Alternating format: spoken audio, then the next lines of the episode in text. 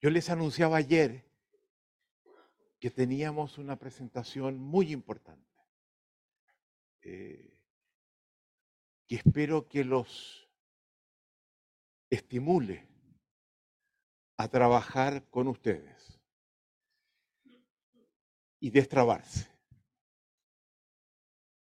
Destrabarse significa aprender a volar. Esto es fundamental en lo que es la práctica del coaching. Un coach que no ha trabajado consigo mismo y ha visto lo que es posible alcanzar aplicando lo que les enseñamos, difícilmente va a poder trabajar con otros. Porque los factores que incidieron en su dificultad para trabajar consigo se van a expresar también en el trabajo con el otro. Eso es muy importante que en este programa ustedes lo aprovechen para un trabajo profundo con ustedes mismos. Y a partir de eso, trabajen con otro con la confianza que saben que esto funciona, porque lo han vivido. Esta presentación se llama Cuatro estados de ánimo básicos. No olvidemos que nuestro objetivo es en el programa conectarnos con el inmenso poder de, transformación que disponemos y disolver las capas de resignación que nos impiden reconocerlo y ejercitarlo. Algunos antecedentes para tenerlos presentes porque van a estar en el trasfondo de lo que vamos a hablar ahora. Hablamos de sistema.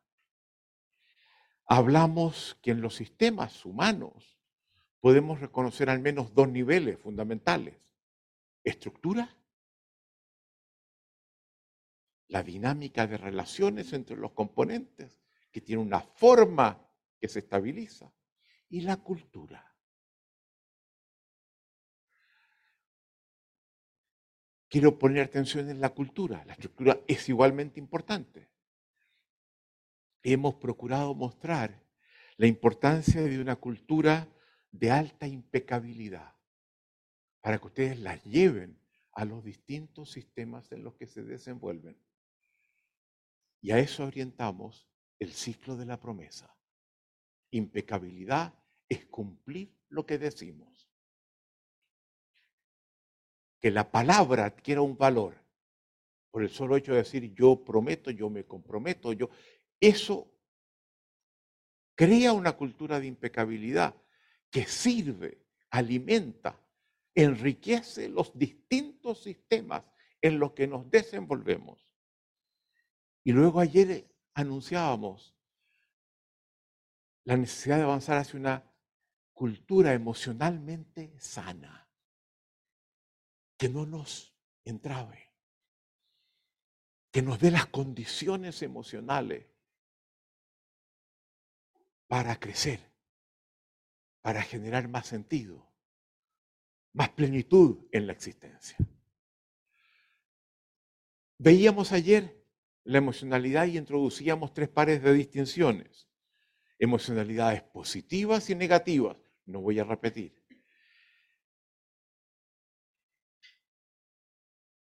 Emocionalidades sanas y tóxicas. Emociones y estados de ánimo presente, lo vimos ayer, lo dejo allí. Lo que nosotros hacemos se sustenta en tres pilares que son fundamentales en nuestra práctica. Y se los quiero enunciar, vamos a trabajar fundamentalmente con uno.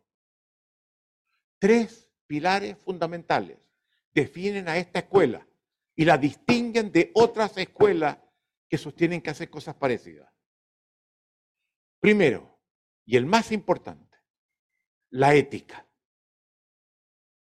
Una impecabilidad ética.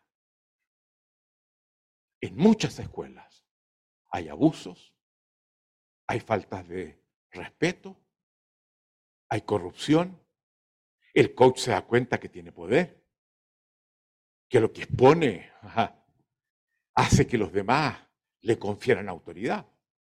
Y se aprovecha ya sea sexualmente, ya sea comercialmente, ya sea de distintas formas. Esto no sucede en esta escuela. Y si algo en esa dirección pasara, por favor, infórmenos. Porque no queremos a, a nadie en nuestro equipo que no responda a los estándares éticos con los que nos hemos comprometido. Y ese es un rasgo distintivo de esta escuela. Y por lo general no recibimos reclamos al respecto. Pero ustedes ayúdennos. Porque si algo pasa, les garantizamos, nos haremos cargo. La ética. Segundo, elemento que también nos distingue de múltiples otras escuelas que dicen enseñar cuestiones parecidas. Rigor conceptual. Nos alimentamos de las mejores fuentes de pensamiento. Filosofía, humanidades, dominio científico. La biología es, uno de los elementos centrales, pero hay mucho más. Nos apoyamos en la lingüística, nos apoyamos en la antropología, en la psicología. Y ustedes van a ver que estamos permanentemente citando premios Nobel. Eh, porque vamos a las mejores fuentes. Y no a lo que nos cuentan que esas fuentes dijeron. Nos familiarizamos con la fuente, leemos lo que ellos hacen, procuramos entender lo que ellos hacen para que esto tenga una solidez y que no sea una cosa esotérica una cosa New Age, el coaching ontológico que nosotros enseñamos. Hay otras escuelas que promueven un coaching ontológico chamánico. Desconfían. Desconfían. Rigor conceptual. Y tercero, que lo que enseñamos se convierta en poder de transformación eficaz, tanto en el entorno en el que se desenvuelve como en ustedes mismos. Ética, rigor conceptual y poder. Poder de transformación. Hay dos conceptos de, poder. Un poder que es capacidad de someter a otro, cosa que haga lo que yo diga. No es ese el poder que buscamos. El poder, en el caso nuestro, es capacidad de acción transformadora, expansiva, de mejoramiento, de mayor plenitud. Para eso estamos. Eso es lo que ofrecemos. Una vida más plena, más rica, más transformadora.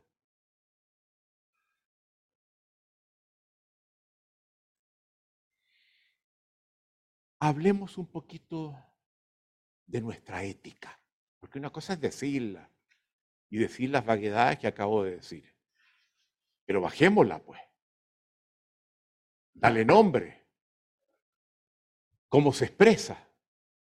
Y se expresa en dos triángulos que se combinan. Y trabajamos con los vértices de cada triángulo. Vamos al primer triángulo el triángulo que, llamamos del valor, donde tenemos en tres vértices nuestra forma de conferirle valor a otro, de restarle valor a otro. Nosotros aquí proponemos como elemento central que con el otro tiene que predominar el respeto. La aceptación del otro diferente. Aceptar a los iguales no cuesta nada. Pues. Y eso no es fácil. Abrirnos al misterio que es el otro y a las diferencias que mantiene conmigo para poder trabajar con él y servirlo. Si no hacemos eso, no podemos servirlo. No estamos para que se comporte como yo me comporto, como yo quiero ser, sino que para cada uno opere desde la autonomía para decidir su destino, su futuro, su forma de ser. Y eso implica una capacidad de abrirnos a la diferencia. Es más, no solo eso, avanzar hacia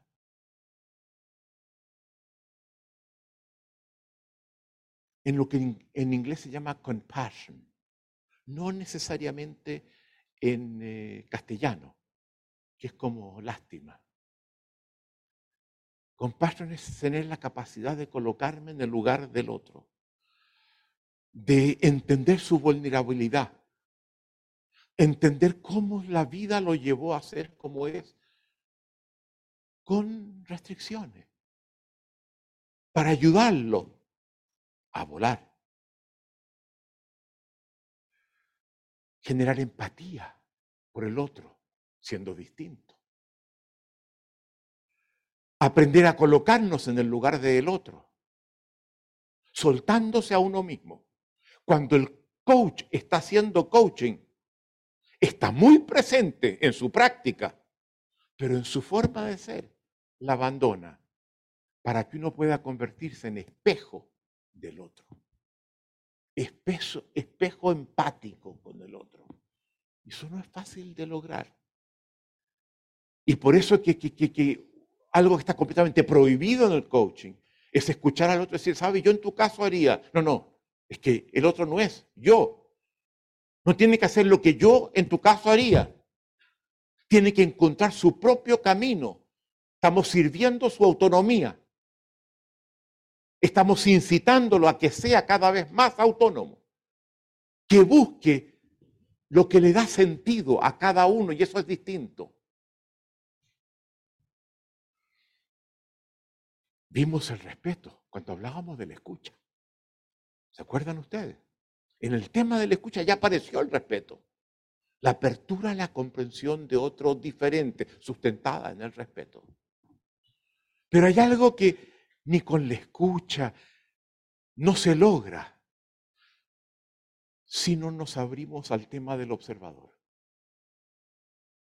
Al tema que no vemos las cosas como son,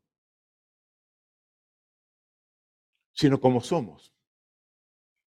Y somos distintos y las vemos distintos. Y al no ver las cosas como son, nos oponemos al concepto de verdad de la ontología metafísica que estamos cuestionando. Porque yo, si yo sostengo que hay una forma verdadera, una sola, y yo soy de esa misma, yo, yo la tengo, no puedo respetar al otro. Lo descalifico lo invalido, aunque le sonría y sea simpático. Lo achico. Está tan equivocado. Y eso es fundamental. Está prohibido en este tipo de coaching decirle, yo en tu caso haría. Se salieron del espacio del coach entendiendo cómo es el otro, que es distinto de mí. Plantearle eventualmente cosas que puede que no vea, que el otro escoge, yo nunca le impongo nada. Eso a mí no me sirve, perfecto, busquemos por otro lado. Ese es el triángulo del respeto, que es lo positivo, versus la invalidación y descalificación del otro, que es lo negativo. Son emocionalidades, están en clave emocional. Son seis ejes emocionales del dominio ético. Vámonos al otro, a la otra esquina. ¿Cómo me confiero o no me confiero valor a mí mismo? Y aquí defendemos la autoestima, la autovaloración, un sentido de dignidad que es fundamental, de confianza en sí mismo de permitir ciertas cosas y no permitir otras. Y esto, así como en el respeto eh, avanzamos con la escucha, con el observador, tiene que ver con cosas que también ya hemos hecho. La declaración de no, el saber poner límites, el derecho a pedir, aceptando que me pueden decir que no la declaración de quiebre. Esto no es lo que yo aspiro. Yo aspiro más. esto no funciona.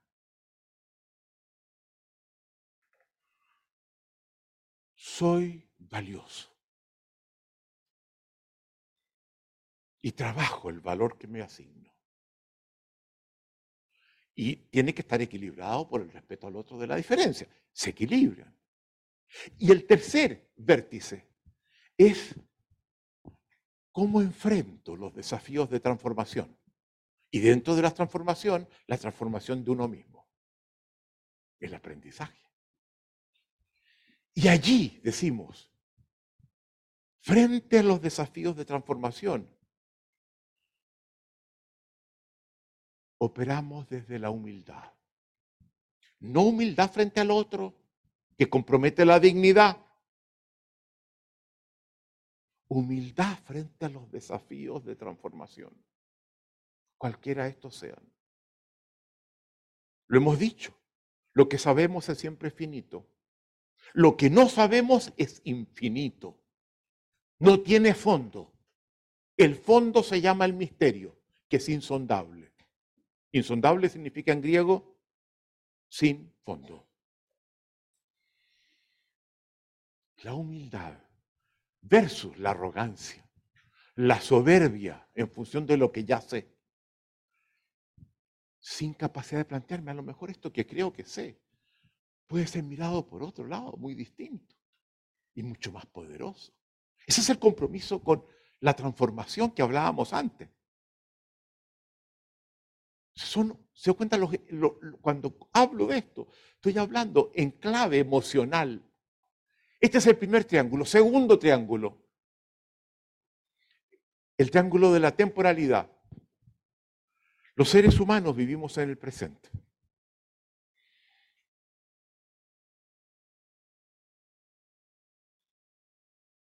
Sin embargo, en ese presente, los seres humanos traemos un pasado y proyectamos un futuro. Y por tanto, en el presente hay tres tiempos.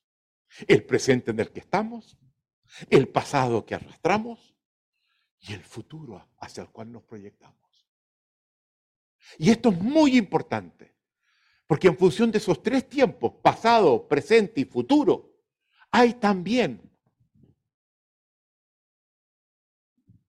ejes emocionales en clave, e, ejes éticos en clave emocional. En el presente defendemos que sin soltar el miedo que nos es útil porque nos previene peligros que pueden comprometer cosas que valoramos, incluso la propia sobrevivencia.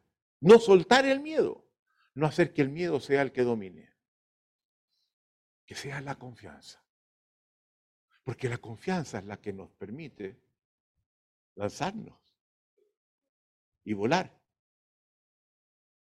Hay un poema que nosotros usamos frecuentemente, si quieres se los mandamos, de un poeta inglés, que es muy leve, pero que tiene que ver con lo que el coach hace. Acércate al precipicio, le dijo él, o ella. No, le dijeron ellos. Nos da miedo. Acérquense al precipicio, les insistió él. dudaron. Acérquense al precipicio. Volvió a insistir, él o ella. Ellos lo hicieron. Él los empujó y ellos volaron.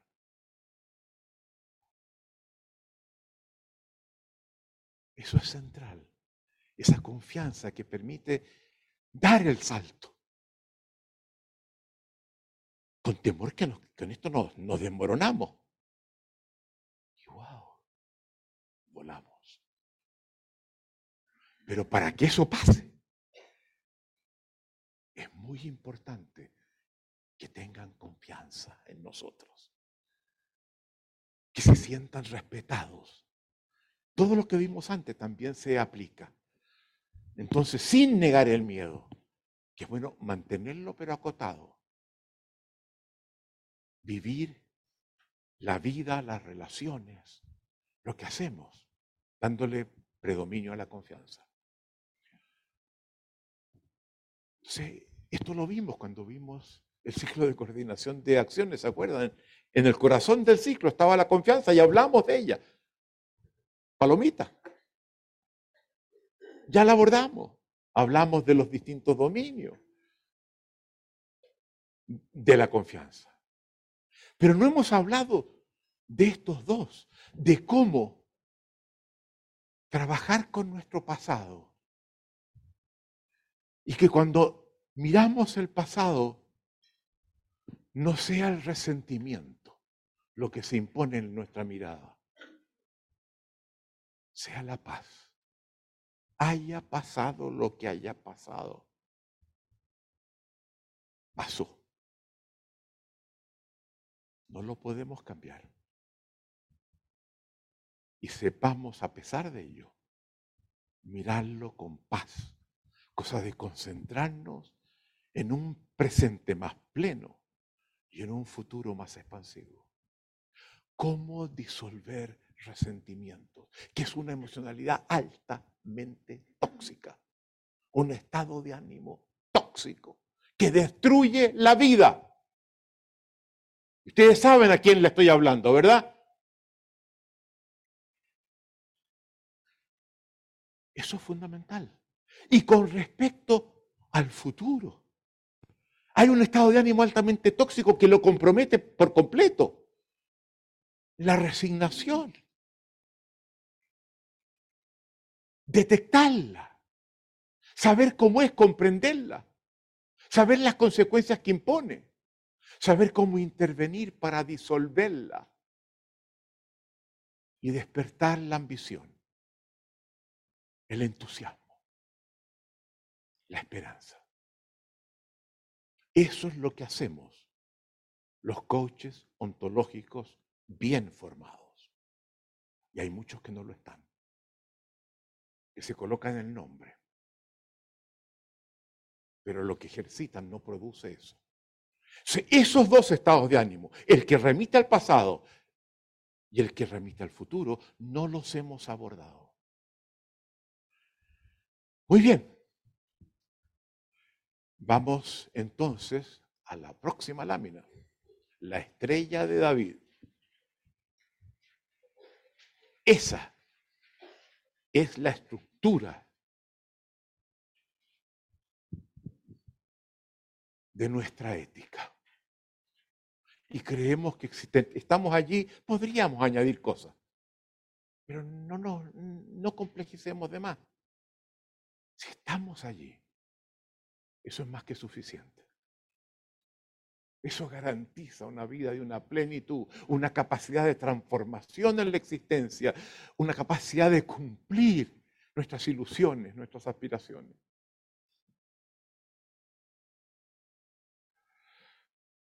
Eso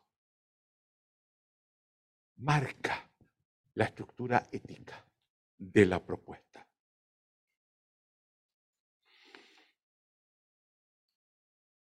Y eso es lo que queremos profundizar. ¿Y cómo lo vamos a hacer? Me interesa mostrarles la metodología que vamos a seguir. La metodología que vamos a seguir ya se las insinuamos ayer. Vamos a trabajar fundamentalmente con esas emocionalidades, estados de ánimo, usando los conectores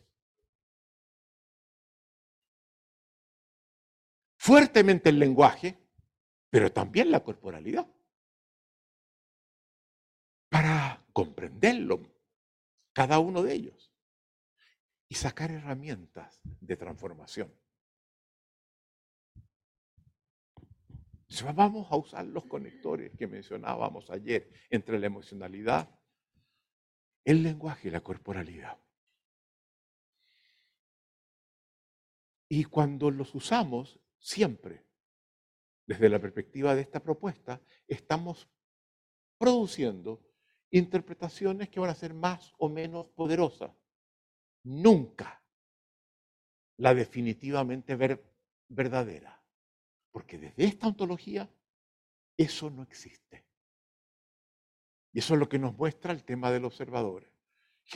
Generamos interpretaciones más o menos poderosas, más o menos acertadas, pero son siempre interpretaciones que están abiertos a la dinámica que el futuro puede producir para generar enriquecimiento de lo que dábamos por cierto, correcciones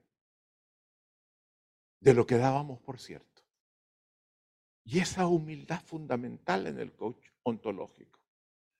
En mi interpretación la creo poderosa, pero estoy siempre abierto a que alguien me muestre una forma de enriquecerla, porque toda interpretación siempre puede ser enriquecida. Siempre. Y para esto nos basamos, por ejemplo, en un filósofo importantísimo, francés, Jacques Derrida, que trabaja esta dimensión siempre abierta de la verdad. No podemos vivir sin un concepto de verdad. No estamos diciendo que la verdad no existe, tenemos que apoyarnos en alguno, pero siempre es precaria. La ciencia tiene un concepto de verdad completamente distinto de lo que tiene la teología, por ejemplo. Y ambas invocan la, la verdad y está bien, pero es una verdad dinámica, mejorable, no definitiva, absoluta, clausurada. Muy bien. Vamos a, introducir, vamos a la próxima lámina. Dice. Vamos a, producir un cuadro para entrar en el tema. Todo observador traza una línea, línea que no está fuera, que la impone el observador y que separa lo que siente que puede ser cambiado de lo que siente que no puede ser cambiado. Interpretaciones. Esa línea nunca es verdadera o falsa. Nunca hay una sola. Siempre puede ser movida. Y de hecho en la historia se mueve. Y cosas que hace 100 años, 200 años, 500 años parecían completamente imposibles, hoy día las estamos haciendo. Traza esa línea entre dos espacios. Al de las cosas que pueden ser cambiadas, lo vamos a llamar el dominio de las posibilidades. A las cosas que no pueden ser cambiadas, lo, llamamos el dominio de la facticidad, concepto que tomamos del el filósofo más importante del siglo XX, Heidegger. Rigor conceptual, las mejores fuentes el filósofo más importante del siglo XX, así como nos apoyamos en Nietzsche, el filósofo más importante del siglo XIX. Y no es el único, hay muchos aportes. Le hablaba de Derrida, que es un filósofo de fuerte influencia nietzscheana y heideggeriana, que también vive fundamentalmente en la segunda mitad del siglo XX. Y hay muchos otros más. ¿Qué es lo que es la facticidad? No es la factualidad lo que tiene que ver con los hechos es lo que en inglés se llamaría the facts of life. Las cosas que están dadas en la vida, que todo ser vivo tiene que aceptarlas porque la vida es así. Y en esa facticidad vamos a distinguir dos tipos de facticidades. Una que vamos a llamar la facticidad histórica. Eso no se puede hoy día. Hoy día. Pero no descarto que mañana podamos. No se puede porque no tenemos los conocimientos que nos permita hacernos cargo de eso. No tenemos la tecnología que permitan hacerse cargo de eso. Pero es histórica. Puede ser superada. Esa cosa que hoy no es posible. Pero hay también otras facticidades que les llamamos genéricas o si quieren ustedes ontológicas. Nos tenemos el juicio y todo juicio es disputable. No, no, es esto una verdad absoluta. Todo juicio es disputable. Pero tenemos la impresión hoy día de que estas otras, difícil que logremos resolverlas. ¿Cuáles? Por ejemplo, No podemos cambiar los hechos que ya acontecieron. Los griegos decían, ni los dioses tienen el poder de cambiar lo que ya pasó. Tienen que someterse a eso. Y esto es muy importante porque si queremos disolver los resentimientos, luchamos como diablo y, nos seguimos pegados a una cosa que pasó hace tiempo atrás. Eh, no la puedes cambiar, suéltalo. Estás comprometiendo tu vida sin que logres nada en esa lucha permanente que estás teniendo. Y todos tenemos cosas en el pasado que cuando las pensamos nos producen tembladera. Una, los hechos del pasado. Es un juicio, puede ser disputado, pero yo lo veo difícil. advirtiendo que puede ser disputado, la planteamos como genérica, ontológica. Dos, no podemos estar físicamente, sino en un punto en el que se cruza, el tiempo y el espacio. Ahora, si no podemos estar al mismo tiempo en dos partes. Físicamente. Estamos sujetos a, ese punto de encuentro de las coordenadas del tiempo y del espacio. Ahora estamos viendo cómo logramos vía la virtualidad estar en múltiples partes. Yo le acabo de escribir a mi hijo que está en Japón eh, y sé que estamos en contacto. Ahí está, toda la gente, ustedes, ustedes, sí, ustedes, los que están no, presencial, están físicamente, pero no están, no los tenemos aquí. Esa es la restricción. Y la tercera, y son juicios disputables, la inevitabilidad de la muerte. Y logramos vivir cada vez más y expandirlo. Y hay algunos que dicen, vamos a tratar de, de que podamos vivir siempre. Va a ser el espanto. ¿eh? Ojalá que... Pero, pero, pero, pero no, no vemos cómo. También la damos como una facticidad ontológica.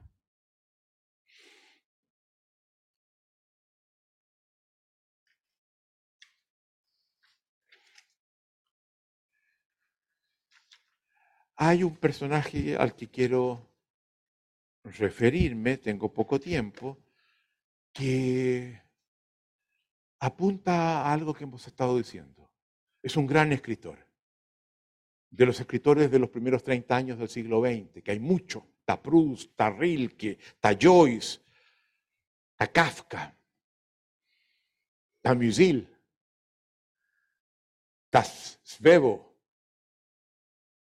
está Broch, tienen una cosa muy especial. Tienen una mirada hacia la existencia muy profunda. Y aprendieron algo en su literatura del desarrollo de la fenomenología. Proust es la joya, lo, como examina los detalles mínimos de su experiencia de vida. Y entre ellos hay uno que creo que con el que tenemos una afinidad muy grande. Portugués, Fernando Pessoa. Un autor que es una joya. Tiene un libro que se llama El libro del desasosiego. En inglés, The Book of Disquiet. Yo no sé portugués. Que hace una reflexión fantástica. Hay otro libro sacaron con cosas de él, de apuntes que tenía que se llaman máximas y paradojas. También lo pueden pedir y encontrar.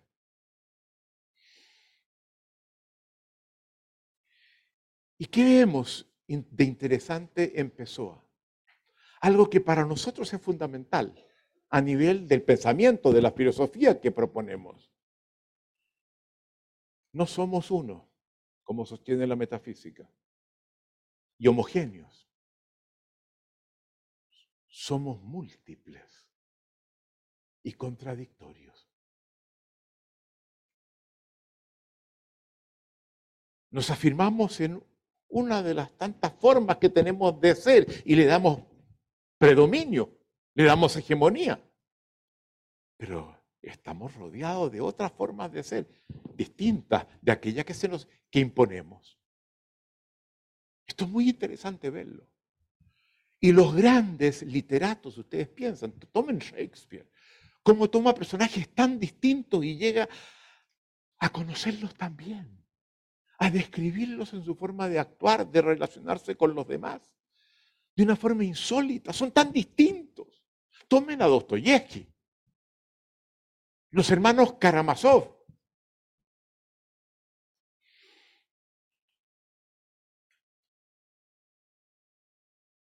Dimitri, Iván, Alyosha, tres hermanos, radicalmente distintos. Y la profundización que Dostoyevsky hace en cada uno de ellos. Y cómo penetra en cada uno de ellos. Tomen a Flaubert, Madame Bovary, una de las grandes obras de la modernidad. Vargallosa tiene un libro, La orgía perpetua, sobre ese libro, una joya de libro. Cómo profundiza en el alma de una mujer provinciana de su época y describe cómo enfrenta esa vida. Y fue tan impresionante cuando saca el libro que la gente dice, ¿quién le sirvió de modelo? Y empezaron a escarbar, a preguntar, y de toda la gente la en la que se desenvuelve Flaubert, ¿quién le inspiró Madame Bovary? Porque describe una mujer de una manera insólita, un hombre. Y, se empezó a sentir un poquito incómodo, Flaubert, que, me están preguntando y preguntándole a la gente que tengo alrededor. Digo, señores, tengo que decirles algo. Madame Bovary, c'est moi. Soy yo. Sí, sí. Fernando Pessoa va más lejos. No solamente crea personajes distintos, crea autores distintos que piensan radicalmente diferentes, que pelean entre sí, pelea que nunca se zanja a favor de uno y en contra de otro. Y tienen distintos nombres. Ricardo Reis, Bernardo Suárez, Fernando Pessoa, en fin, suman hasta como 34 nombres. Hay unos que son más frecuentes. Se cree en la multiplicidad. El ser es múltiple.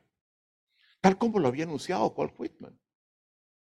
Cuando nos decía, contengo multitudes. Que me contradigo, claro que me contradigo. Contengo multitudes. Y asumir eso. Y explorar esas otras dimensiones contradictorias de la que es dominante en mi forma de ser.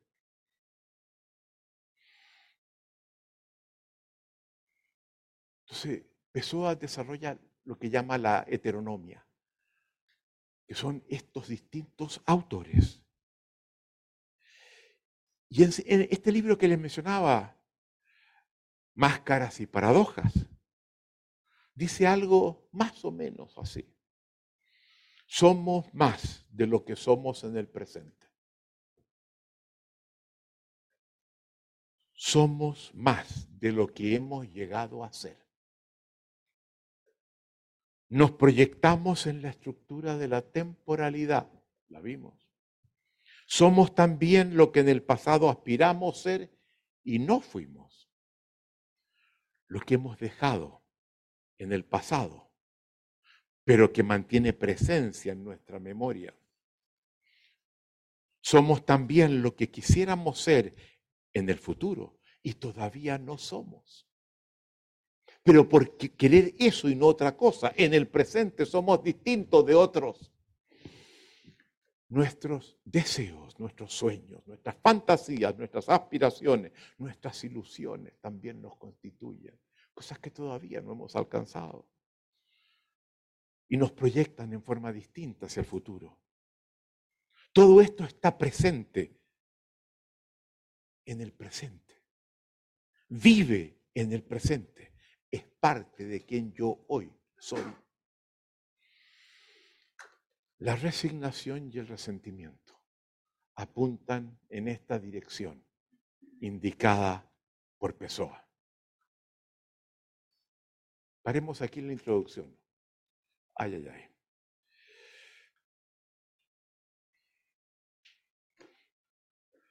La resignación. Entremos. Pónganse los cinturones. Vamos a volar. Y cuando uno vuela se puede caer. Espero que se caigan además. Vamos a usar los conectores. La resignación es una emocionalidad que tiene afinidad con la tristeza. Es una tristeza suspendida en el tiempo, una tristeza proyectada al futuro. El resignado ve al futuro gris, no luminoso. Es altamente contaminante. Tiene, cuando ustedes hacían la reconstrucción corporal, les dijimos la tristeza, y se pusieron. La resignación, y se pusieron. Eran casi iguales. La tristeza es el juicio de una pérdida irreparable, de una posibilidad perdida. La resignación que pertenece a la familia de la tristeza es la aceptación de una vida que va a incluir carencias, insuficiencias, insatisfacciones, de una vida que se la ve como, como la cruz que yo cargo y que voy a seguir cargando y que no aspiro a que a que no esté. A la resignación le damos un nombre. La llamamos la emocionalidad de la impotencia. No se olviden, el poder es uno de los ejes de la propuesta. Y, esta, y la resignación incide en lo que esta propuesta busca estimular para alcanzar niveles de plenitud a las que todos aspiramos en la existencia. De la impotencia porque desde este estado de ánimo, el poder creativo que disponemos, el poder transformador que tenemos, se opaca. Pareciera que la acción no hace diferencia, no tiene valor. La acción, nuestra acción, se devalúa. Sacrificamos nuestra capacidad transformadora para transformar ya sea el entorno y para transformarnos nosotros mismos y ser mejor de lo que hoy somos. Que esto es lo que esta propuesta proyecta, aspira. ¿Cómo la detectamos? Por voces interiores que a veces hacemos. ¿Para qué? Si nada va a cambiar. Es inútil hacer cualquier cosa. Todo da lo mismo. Escuchan, la resignación. Eso no es posible para mí. Yo no soy así. Yo no puedo modificar esto. Conéctense. ¿Frente a qué cosas ustedes dicen eso? ¿Frente a qué cosas ustedes están resignados hoy día? Porque yo quiero que la identifiquen y la disuelvan. Esto no es solamente aprendizaje a la cabeza, esto va al ser. Hay otras voces indirectas, distintas de las anteriores, que son las justificaciones que buscan legitimar mi incapacidad para no comprometerme con la transformación. Y tiene voces del tipo, sí, pero, ese pero va para atrás, borra, ese sí es, se deshace inmediatamente. Y queremos que nuestros alumnos salgan con alergia al sí, pero. Que cuando se lo escuchen digan, miren, ¿en qué estoy en la resignación? Cuando lo escuchen en otro, capten que hay una resignación. O lo que pasa es que, punto suspensivo, coloquen lo que quieran. Otra justificación que nos lleva a la resignación, a la impotencia. Por eso que le llamamos la emocionalidad de la impotencia. Es que, es que, saquen esa expresión de sus vidas. Es que mi papá, es que mi mamá, es que este novio o novia que tuve, es que. Y miren el efecto que tiene en sus vidas. Se quedan con esa herida, con ese dolor, y no ven que tienen el poder de disolverlo. ¿Reconocen ustedes esas voces en ustedes? ¿En relación a qué? ¿Cuándo las dicen?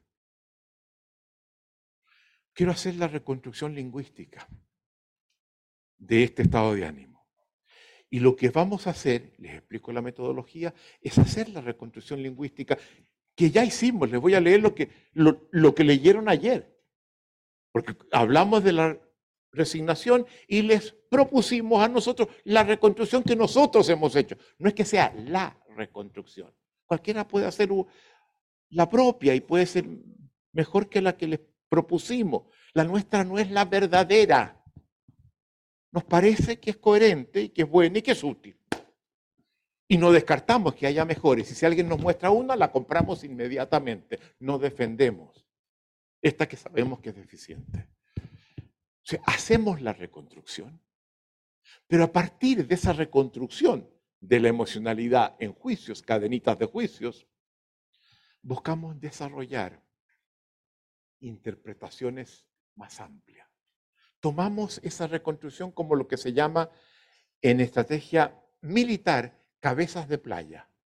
Entonces la, la conquista de una tierra, un continente, por ejemplo, una isla, lo que se suele hacer es que uno llega con los barcos, se toma un lugar, se fortalece allí, hace que lleguen alimentos, armas, municiones, se hace más fuerte y cuando siente que ya está listo, se extiende.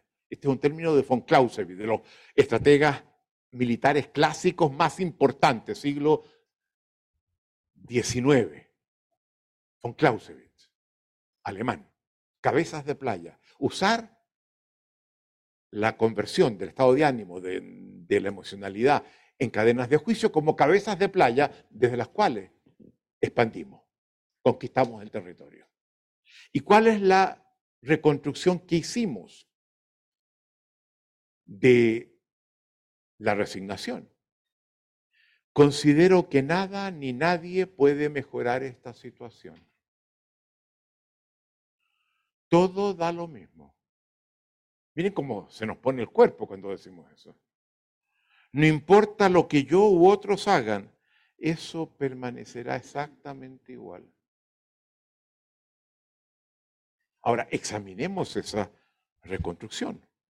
Primero, reconozcamos que es restrictiva, que resta poder, que somos menos poderosos si es eso lo que estamos sintiendo y nos estamos diciendo. Nos resta poder. Poder en el sentido de capacidad de acción, no de sometimiento a otros. dos conceptos distintos de poder. Y la resignación es un atractor emocional. Chupa. Chupa el conjunto del ser. Lo lleva. Tiene una fuerza de gravedad propia que nos lleva a un lugar donde desarrollo impotencia tiene un efecto corrosivo importantísimo en los equipos, en las organizaciones. Nosotros trabajamos en consultoría de organizaciones. Y uno capta muy rápidamente cuando el equipo directivo, por ejemplo, opera desde la resignación. Y el trabajo nuestro es mostrárselo y disolverlo. En la pareja. Uf, ¿Qué le voy a hacer? Con este me casé. No sabía que era así, no tenía tanto paz.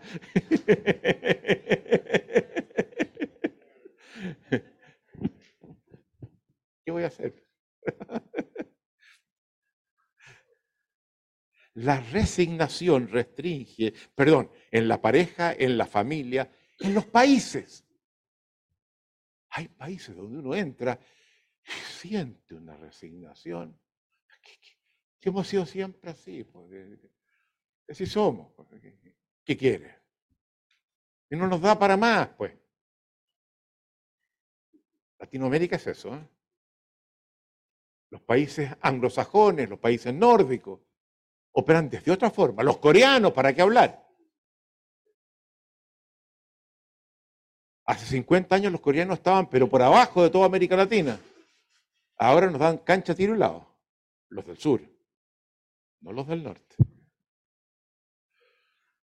La resignación restringe nuestra existencia, reduce nuestro ámbito de acción, limita nuestros resultados, compromete nuestras relaciones, afecta la convivencia,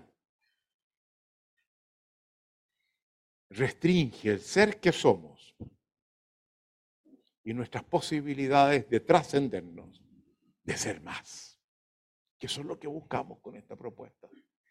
Aprovechar la existencia que la tenemos por una sola vez para terminar siendo muy distinto de cómo comenzamos. La resignación, sin embargo, tiene una trampa. El resignado no se dice, yo soy un resignado, dice, yo soy un realista. yo no como con ruedas de carreta. ¿Para qué? Y tiene expresiones eso. Eso pasa en todas partes, en todas las relaciones. ¿Quién tiene la relación perfecta? Claro, nadie tiene la relación perfecta, pero hay diferencias muy grandes entre unas y otras. Uno llega a España, por ejemplo. Me acuerdo que una vez que con Alicia llegamos a España, trabajábamos con distintas empresas muy importantes en España, el grupo Mondragón entero en el País Vasco, con Telefónica, con... con, fin, no les cuento más. Eh, y tomamos un taxi del aeropuerto y por establecer vínculos. Y bueno, ¿Cómo están las cosas en España? Le. ¿Y cómo están las cosas? Sí, sí, ¿cómo están las cosas en España? Pues ¿cómo van a estar? Normal. ¿Y cómo está el trabajo? El trabajo. Normal. ¿Y la familia cómo está? Buscándole por algún lado ya irritado. Pues normal. La normalidad no existe en el dominio de la existencia. ¿Quién mierda es normal aquí? Sirve la estadística, claro, nos da parámetros para saber dónde estamos y colocarnos en función de, de un conjunto, de una población más amplia. Pero no es un término que pueda describir cómo somos y cómo vivimos cada uno como individuos. Y la usamos. Y cuando la usamos, mostramos nuestra resignación. Cerramos la posibilidad de que estemos mejor y no normales. Voy a decir dos veces mierda. Esta es la, primera. les aviso. sospechar de esos realismos. Ellos encierran un residuo metafísico. Las cosas son así. Son así. No, las cosas están siendo de una cierta forma. Pueden ser distintas, mejores o peores. Y la metafísica se asocia con el espíritu de la gravedad de la pesadez. Es un peso que llevamos, un peso que aplasta nuestra existencia, que nos sofoca. Hay varios sofocados aquí. Varios, por no decir todos.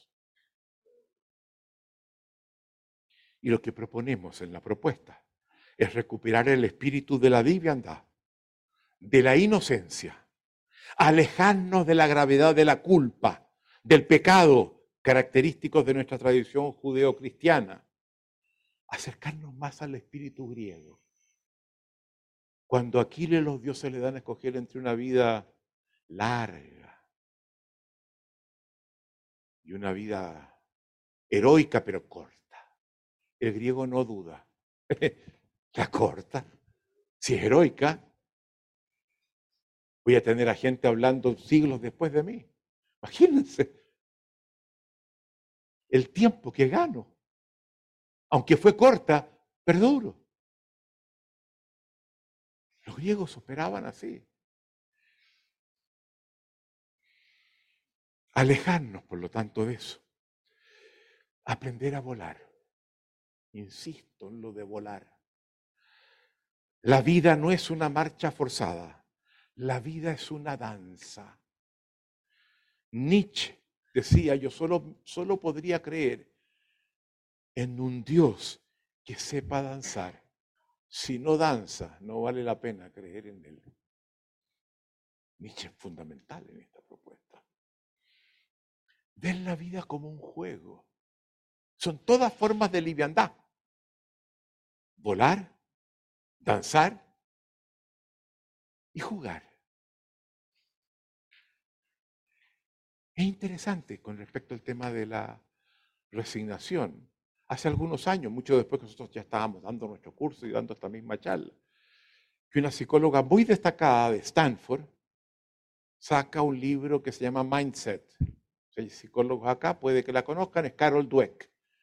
Y hace ver ella que hay dos tipos de mentalidades. En el lenguaje nuestro, dos tipos de observadores. Los que tienen una mentalidad, lo que llama fixed mindset, mentalidad fija, y los que tienen mentalidad growth mindset, mentalidad de crecimiento. Los fijos, yo soy así. Y cada error más vale esconderlo para que no se den cuenta. El growth mindset, error. A ver, ¿por qué se dio? Déjenme entender para corregirlo y que no me vuelva a pasar de nuevo. Y logra demostrar que en los distintos dominios sociales como el deporte, la política, la empresa, las celebridades, los artistas, etc., cuando uno ve los que más destacan, suelen ser abismantemente mucho más growth mindset que fixed mindset. ¿Y por qué se los digo? Porque eso se, se aprende en la crianza, con nuestros hijos podemos enseñarle que un error, una caída, es episódica. es una oportunidad. Y no es un drama. No es, eres un imbécil. Eso es una acusación metafísica. Eres. Tu ser es imbécil. Si no importa. Aprendamos.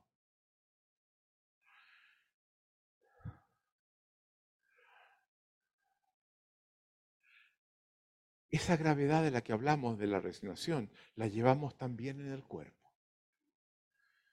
Vemos a los resignados con Alicia cuando, como viajamos mucho, en los aeropuertos tenemos que esperar y miramos a la gente que, que pasa y tratamos de hacer ejercicio de lectura de cuerpo.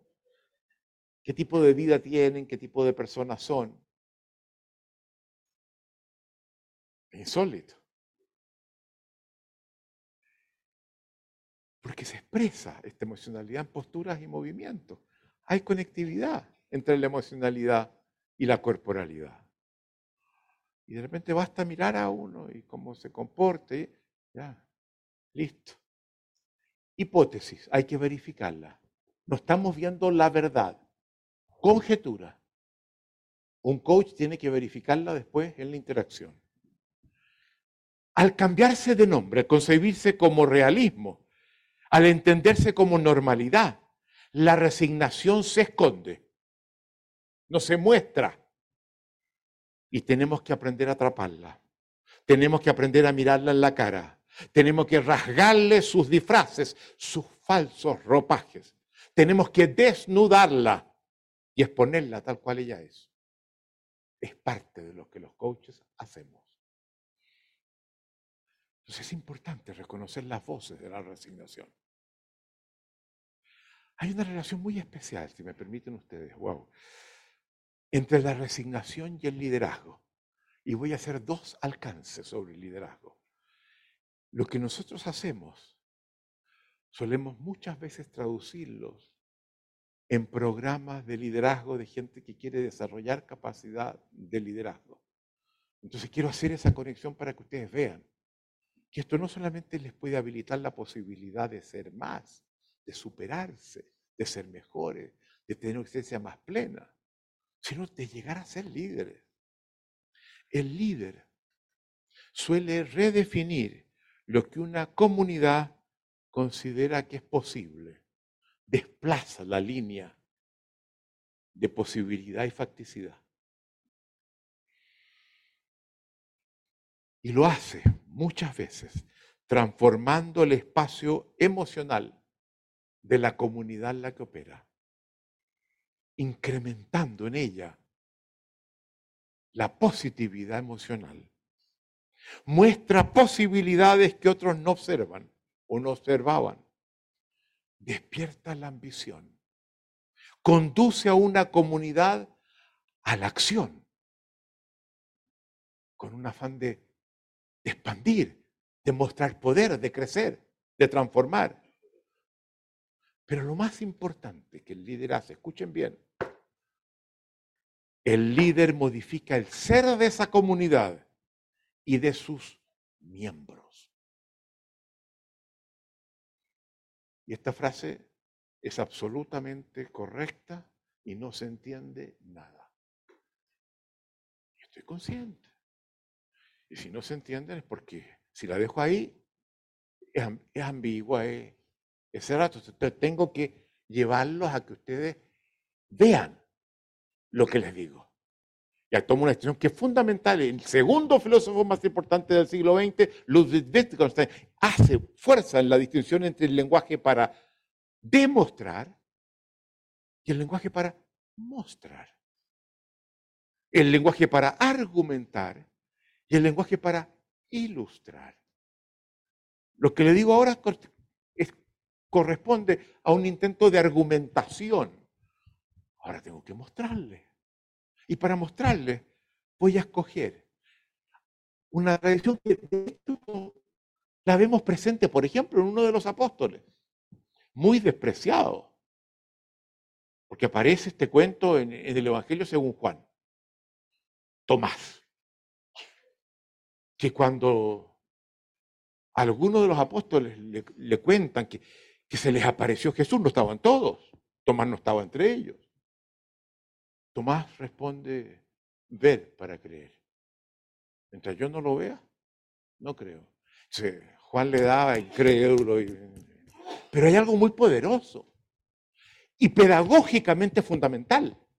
Aprender a enseñar, no solamente demostrando, sino mostrando. Y lo que quiero hacer es esa operación de tránsito del demostrar al mostrar. ¿Y cómo quiero que, cómo les voy a mostrar? Pasándoles una película.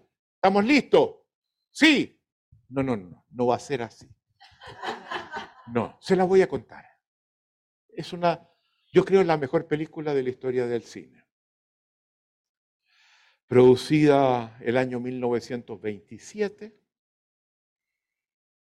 por un gran director de cine francés, Abel Gance, película en la que trabaja uno de los actores más espectaculares de la historia de la actuación fílmica, Antonin Artaud, que tiene un impacto muy fuerte en toda la intelectualidad francesa, y que es la historia de un líder. La película se llama Napoleón.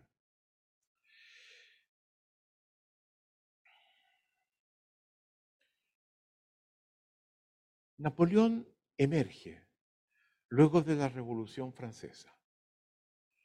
Una revolución guiada por los principios de libertad, igualdad y fraternidad.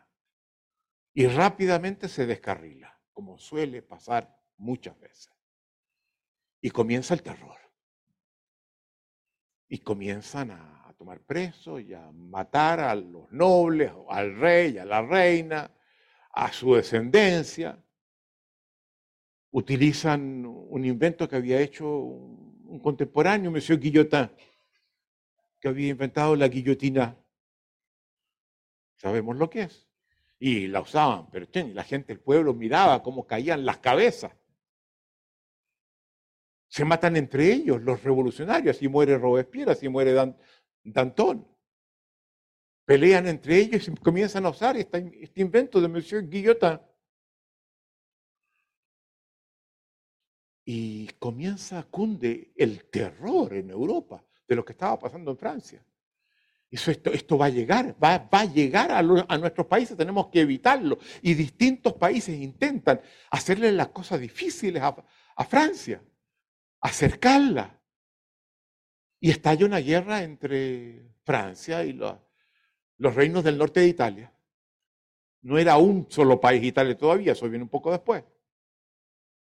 Y los franceses empiezan a perder las, batallas una tras otra. Y la asamblea de los ciudadanos se reúne y dice, vamos a perder todo lo que hemos hecho. Tenemos que hacer algo distinto, tenemos que, que parar, tenemos que ganar esta guerra. Y seguían perdiendo batalla, batalla, batalla. Y hacen una sesión especial para ver qué se les ocurre, cómo, cómo resolver esto y dan distintas ideas, distintas cosas y todo. No, no. No, no. Es que sí, pero, etcétera. Y de repente se levanta, ya están por cerrar la sesión, y, una asambleísta pide la palabra. Dice, miren, yo estaba esperando que ustedes resuelvan esto.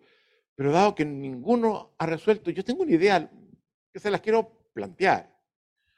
Me han contado que en la Academia de Guerra, hace algunos años, pocos años, tres, cuatro años, egresó un oficial que tarea que se le da, la cumple magistralmente. No tiene mucha experiencia. Pero es que es insólito las proezas que logra. Y yo pensaba que a lo mejor podíamos invitarlo, plantearle si él puede hacer algo, escucharlo y de acuerdo a eso ver si es una opción o no. Les advierto que tiene algunos problemas.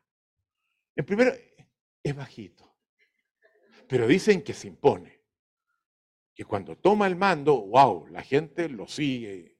Segundo,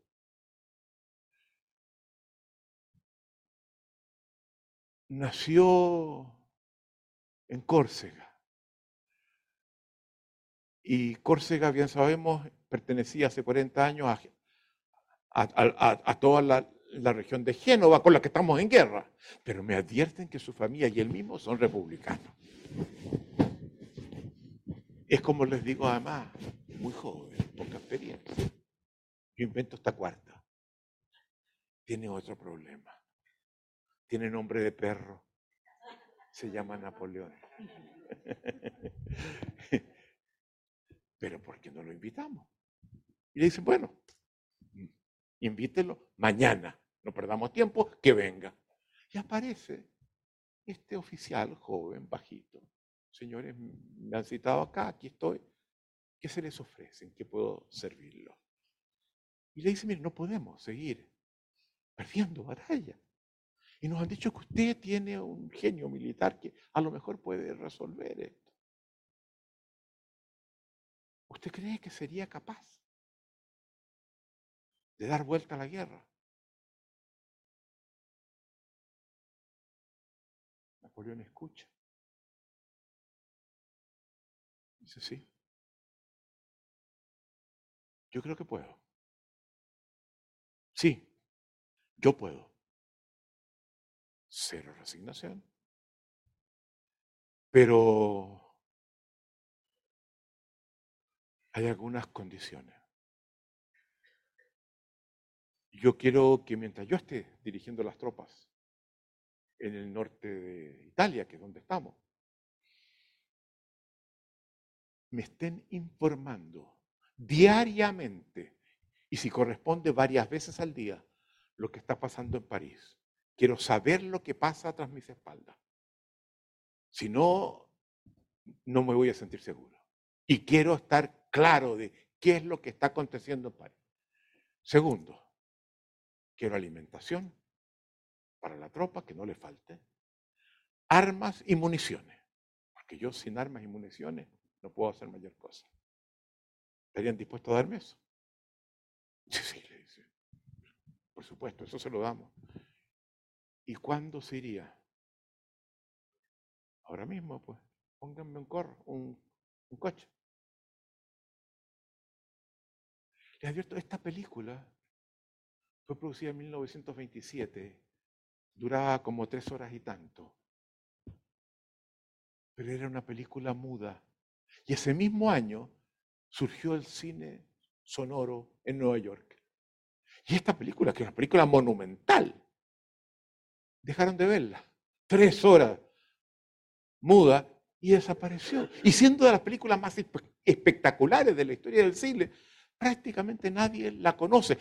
En los años 80, creo, encontraron la cinta y la pasaron a video. Yo la tengo en video.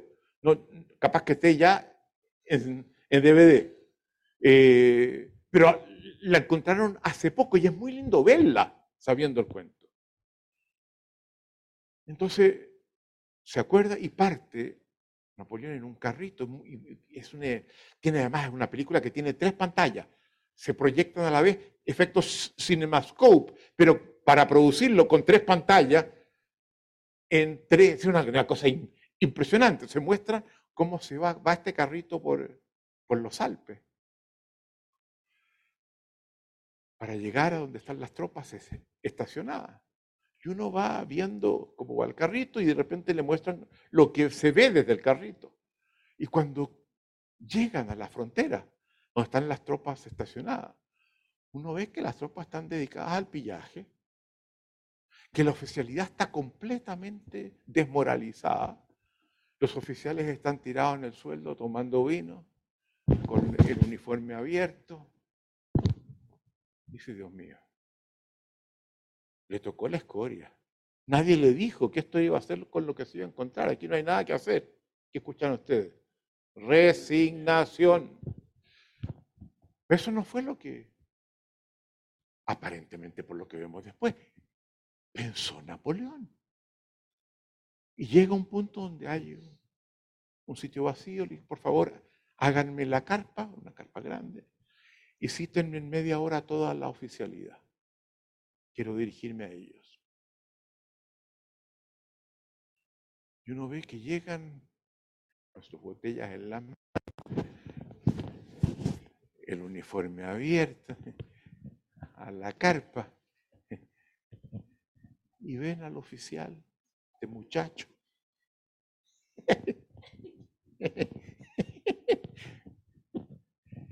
Y Napoleón incólume.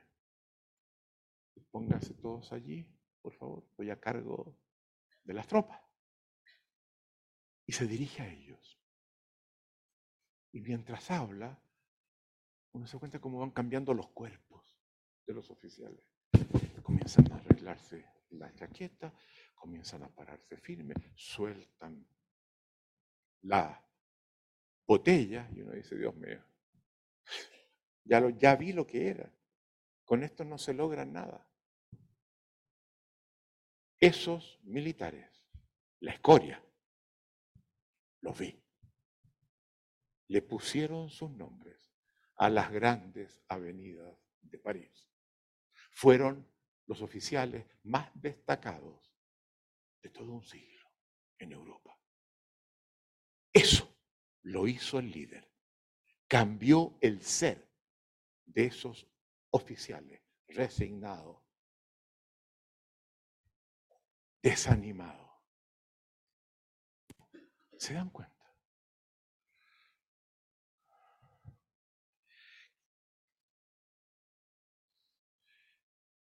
Un alcance sobre el liderazgo.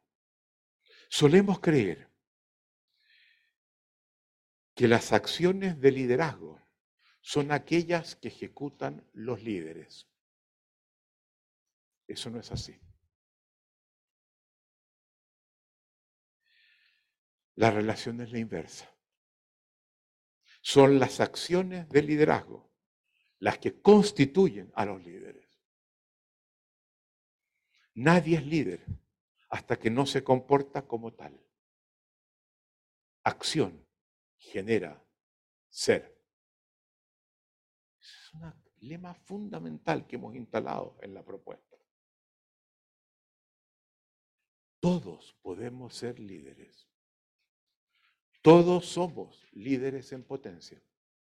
Solo basta comportarse como tal. Escuchen bien. Esperamos que de esta sala salgan varios líderes. ¿Qué resignamos cuando caemos en resignación? Posibilidades que no observamos, deseos o sueños que abandonamos, insatisfacciones que terminamos por aceptar. Todos tenemos áreas de resignación, todos, en las que hemos tirado la toalla y nos hemos negado a la posibilidad de cambiar las cosas, en las que hemos restringido nuestras aspiraciones de una vida mejor, de un ser más pleno, de una relación mejor, de un trabajo más satisfactorio y efectivo, de un equipo de mayor rendimiento.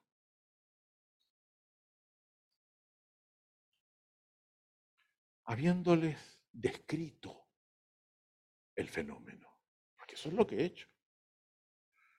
Queremos que ustedes se, se conecten. Yo les voy a mostrar cómo se pasa de la resignación a la ambición a la esperanza, al entusiasmo. Pero antes de hacerlo, quiero que ustedes vayan a la página 28 de su cuaderno, donde hay, entiendo, exactamente un ejercicio, y en la parte de arriba coloquen un área que ustedes identifican en el dominio personal y otra en el dominio del trabajo donde a partir de la descripción que yo he hecho, ustedes han identificado que ahí hay una, dos resignaciones. Escríbanlas. Porque no quiero que cuando yo les explique cómo se transita sea una cosa teórica. Quiero que lo que yo les explique vaya, que ustedes logren resolver aquello que escribieron. Y cuando salgan de este programa en cinco meses más y miren ese ejercicio, digan gracias a Dios estuve aprendiendo esto. Entonces, tómense un minuto. No tienen que explicarla mucho. La identifican. Un nombre, algo que les dé cuenta. Una al menos en cada opción, personal y del trabajo. Háganlo ahora. No dejen de hacerlo. Tienen que comenzar aplicando lo que les enseñamos en ustedes para alcanzar el poder para enseñárselo y transformar a otros. Eso es fundamental.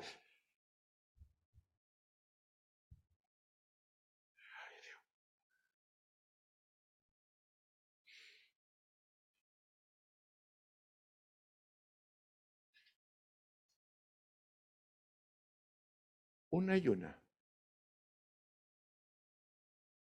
Hecha. Muy bien, suficiente.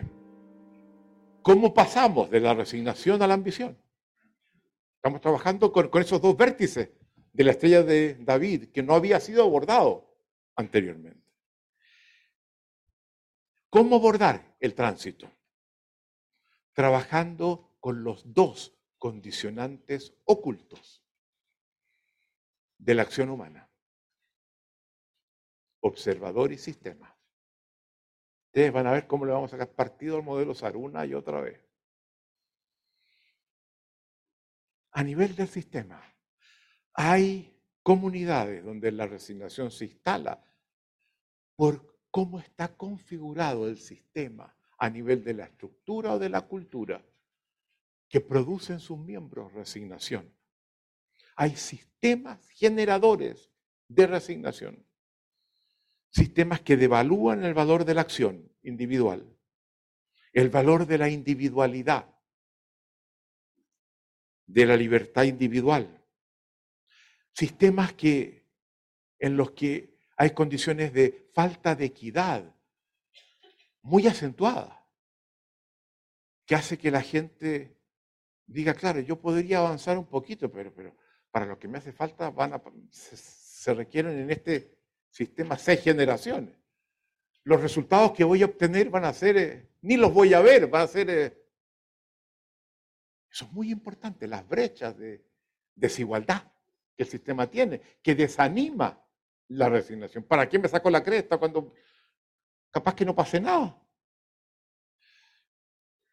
A nivel de la cultura, un sistema con un etos de logro y de superación, donde no predomina lo que en América Latina, por Dios, que existe muy a fondo, la cultura del entitlement. Yo me lo merezco. Yo tengo derecho. Yo ya los conquisté. Y exijo que me los entreguen. ¿Quién? El Estado. Eso genera resignación en los miembros, los individuos de la comunidad. Si me hace falta algo, que el Estado me lo provea.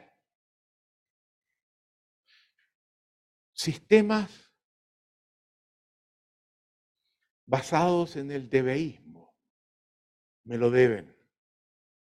Me lo deben los demás. Son los demás los que me lo tienen que proveer, en vez de salir yo a conquistarlo, a ganarlo a establecerlo.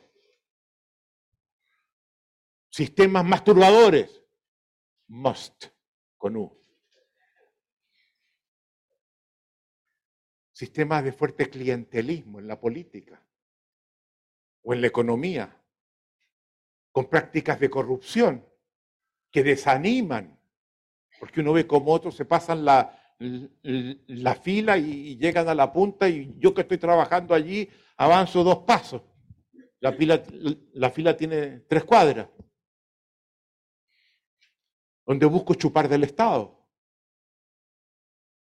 Reconocen a, los países nuestros. Eso es lo que nos ha mantenido en América Latina, donde estamos. Y si uno pudiera cambiar la educación y no solamente enseñar castellano, eh, matemática, eh, historia, enseñar formas de comportarnos distintos. Si en la crianza de nuestros hijos tomamos esto y alentamos este tipo de enseñanza, podemos producir grandes cambios. Eso es el sistema desde el observador, en el lenguaje.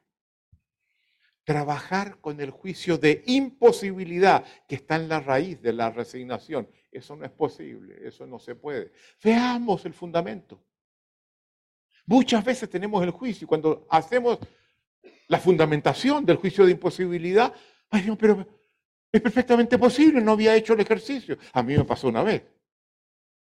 Estaba en Chile, me quería ir a los Estados Unidos decía, no, no, no, no tengo cómo, tengo, en fin, mil, mil problemas. Y hice lo que estoy contando ahora. Y lo que estoy contando ahora lo baso en mi experiencia personal propia. Y preguntarse, ¿cuál es el origen de la imposibilidad que invoco? Primero, ¿está en el observador? Siempre está en el observador, porque es un estado de ánimo pero a veces viene del sistema. Y si viene del sistema hay que mirar también el sistema. Porque puedo cambiar el observador, pero el sistema puede que vuelva a echarme atrás.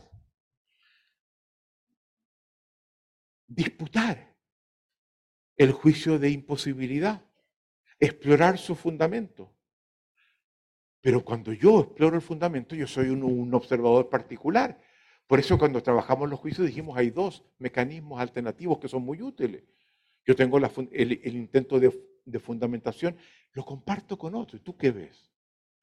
y el otro me muestra cosas, porque son observador distinto que yo no había visto. Y me abre cosas que no se me presentaban. Fundar el juicio con otros, escuchando otros observadores que ven las cosas de distinta forma.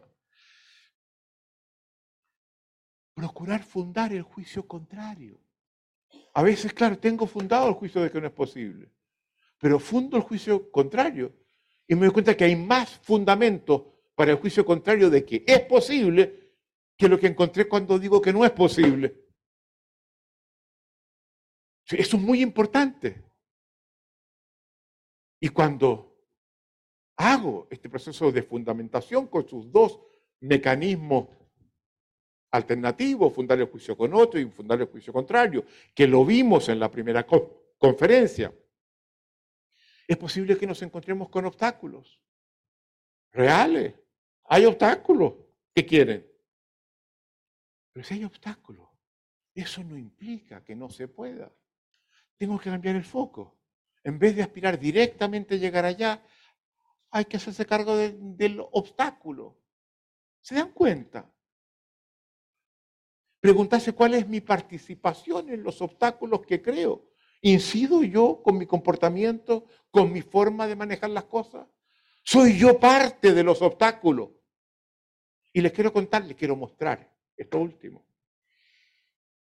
Años 50, 60. La Guerra Fría, Unión Soviética y los Estados Unidos. Un área particular donde están midiendo cuál sistema es mejor. La exploración aeroespacial. Norteamericanos se meten acá, vamos acá darle cancha, tiro y lado. Nos los vamos a comer nosotros. Tenemos una ciencia, una tecnología mil veces mejor que la de los rusos. Y para sorpresa de los americanos. En 1957 los soviéticos lanzaban su primer Sputnik al espacio. Los americanos nada. El 12 de abril de 1961, Yuri Gagarin cruzaba el espacio en la nave Soyuz primera, abril del 61. El 21 de mayo de ese mismo año, el 61, viendo el efecto que esto está teniendo en la población y el desánimo que está produciendo, a lo mejor nos creímos un cuento que, que no tiene fundamento, anuncia que quiere dirigir un discurso a la nación americana, que lo escuchen por televisión, por radio. Esto es muy importante y les habla. Y les dice, yo sé que estamos desconcertados, pero transparentemos las cosas, hablemos de ellas. Sí, es efectivo. Van adelante los soviéticos. Pero yo los he convocado para asumir un compromiso frente a ustedes. Antes de que termine esta década, los Estados Unidos va a colocar un hombre en la luna y lo va a traer, eso era fácil colocarlo en la luna, meterlo en un cuerpo a la luna, pero lo va a traer sano y salvo de vuelta a la tierra, antes de que termine. Y el 21 de julio de 1969, Neil Armstrong nos decía desde la luna que acababa de dar un paso en ella un pequeño paso en su superficie y con ello sabía que realizaba un inmenso salto para la humanidad, justo antes de terminar la década.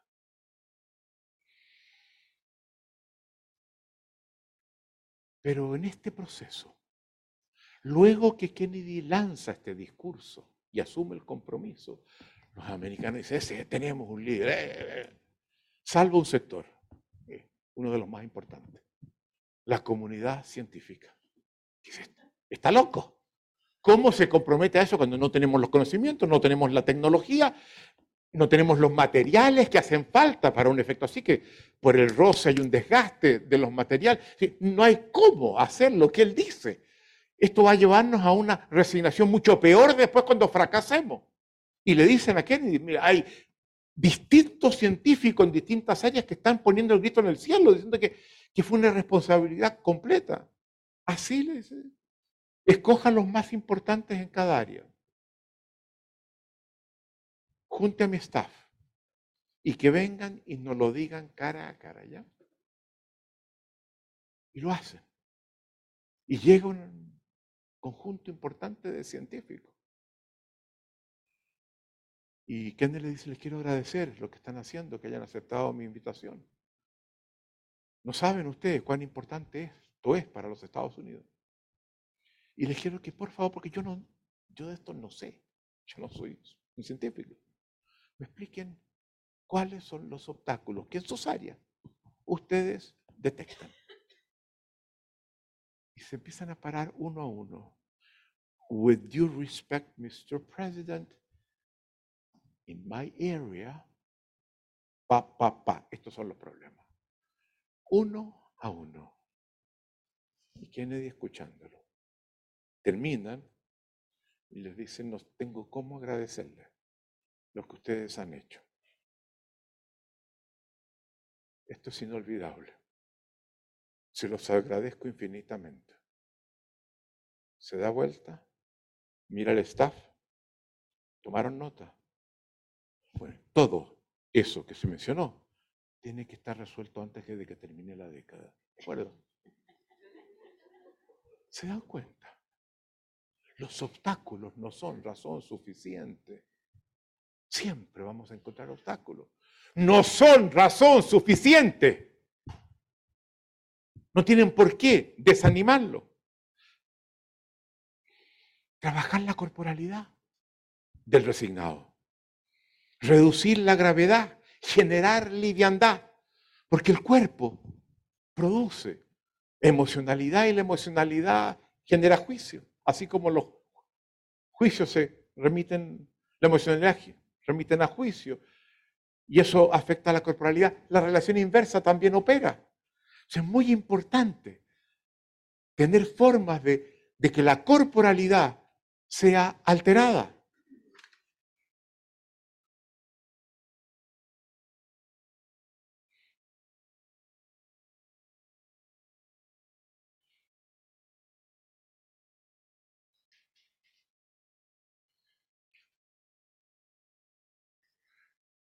Desde la acción. Y no encuentro la página donde está esto.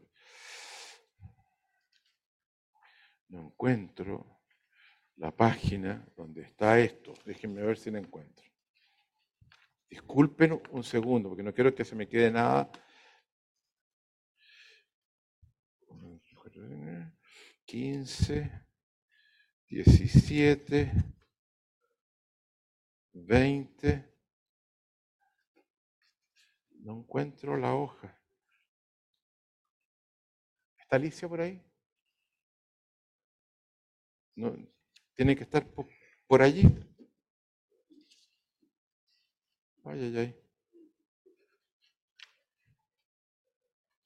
Espérense un segundo, por favor, que esto es muy importante. Desde la acción. ¡Ah! ¡Ja, ja, Primero, declaración de quiebre. No más. Basta. Suficiente. Esto yo lo voy a corregir. Fundamental. Segundo, algo que vamos a ver en la próxima conferencia. Cuando trabajemos diseño de conversaciones, una tipología de conversaciones, hay una que se llama conversaciones sobre posibles acciones. Las, posibilidades surgen de conversaciones y si no las veo, no veo los caminos que puedo tomar, inventémoslos pues. Busquémoslo. Diseñémoslo. Lo vamos a ver en la próxima conferencia. Y tercera acción, pedir hacer peticiones, identificar qué haría falta, qué cambio abriría puertas, identificar peticiones no hechas, que de hacerlas. Podrían generar posibilidades, pero cuando hagan peticiones a otro para que facilite el camino, para que no haga lo que está haciendo o para que haga cosas que podrían ayudarnos, vayan dispuestos a escuchar las peticiones de ese otro también, que puede tener cosas que pedirles a ustedes. No se trata de exigirle nada, de seducirlo en esto, de mostrar lo que ambos pueden ganar y estar abiertos. a responder a las peticiones de ellos. Y por tanto, pensar a quién tengo que pedirle y qué cosa tengo que pedir. Pero la resignación es muy fuerte. Y nos ha pasado muchas veces que hay alumnos que se levantan y dicen, mira Rafael, qué fácil es pararse adelante y decir lo que tú estás diciendo. Yo no sé a quién pedirle, ni sé tampoco qué pedir. No tengo ninguna posibilidad de resolver esto. Y si alguno de ustedes está pensando eso, lo que les anuncié, mentira. Eso no es así. En este programa les hemos puesto un coach para que trabaje con ustedes. Y si no ven qué pedir y a quién pedir, trabajen con el coach para identificar eso. Y no dejen que la resignación se los coma. Y esperamos que en los meses que vengan logren resolver los problemas que anotaron. Gracias. Seguimos después.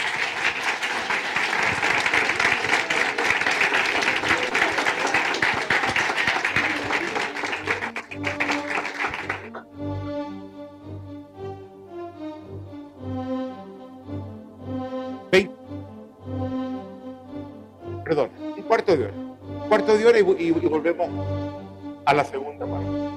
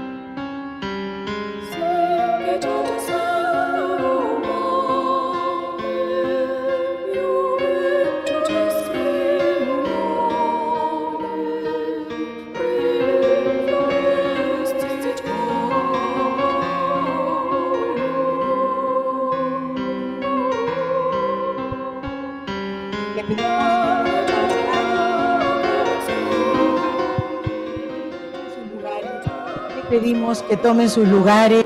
Les pedimos que tomen sus lugares.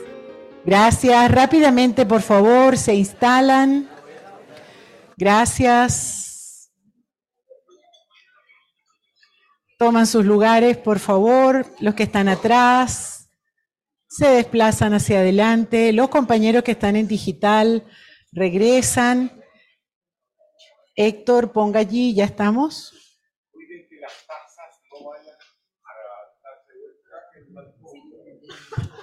En lo posible, por favor, tenemos cuidado, muchas gracias. Nos vamos.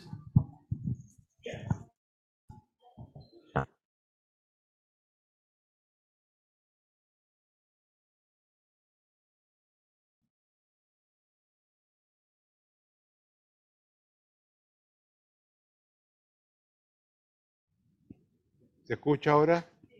Ya, qué bueno. Quiero volver a este cuadro. Yo les decía que se traza una línea, cada observador traza una línea que separa lo que considera que puede cambiar y lo que no puede cambiar. Em, y eso es un juicio. Pero un juicio que se acerca muchas veces a condiciones reales, más o menos. Entonces, frente a esa línea, uno puede darse cuenta, tenemos la posibilidad y la facticidad, lo que no puede ser cambiado, en la, e, en la resignación. Lo que muchos ven que puede perfectamente ser cambiado, el que está en resignación rechaza que sea así. No se puede cambiar. No hay nada que hacer. Y cuando acepta que puede ser cambiado, pasa de la resignación a la aceptación, ¿verdad? Vamos a entrar ahora en el resentimiento, que es otro estado de ánimo altamente tóxico, mucho más tóxico que la resignación. Y espero que logremos verlo. Y que surge cuando cosas que no se pueden cambiar, que ya pasaron, que pasaron, que quieren. Eh, eh, no es como volver atrás. Yo sigo peleando como si fuera posible cambiarlo. Y rechazo el hecho de que pertenece al dominio de la facticidad. El tránsito es aceptar que eso no puede ser cambiado. Ya pasó. De eso vamos a hablar ahora. Darlo desde la paz o la aceptación.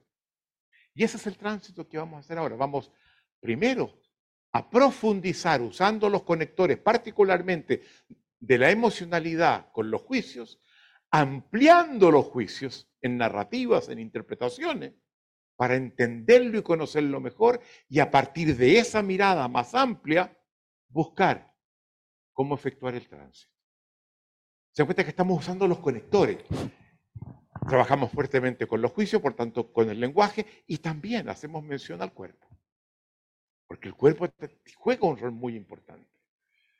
Esa es la metodología que estamos utilizando.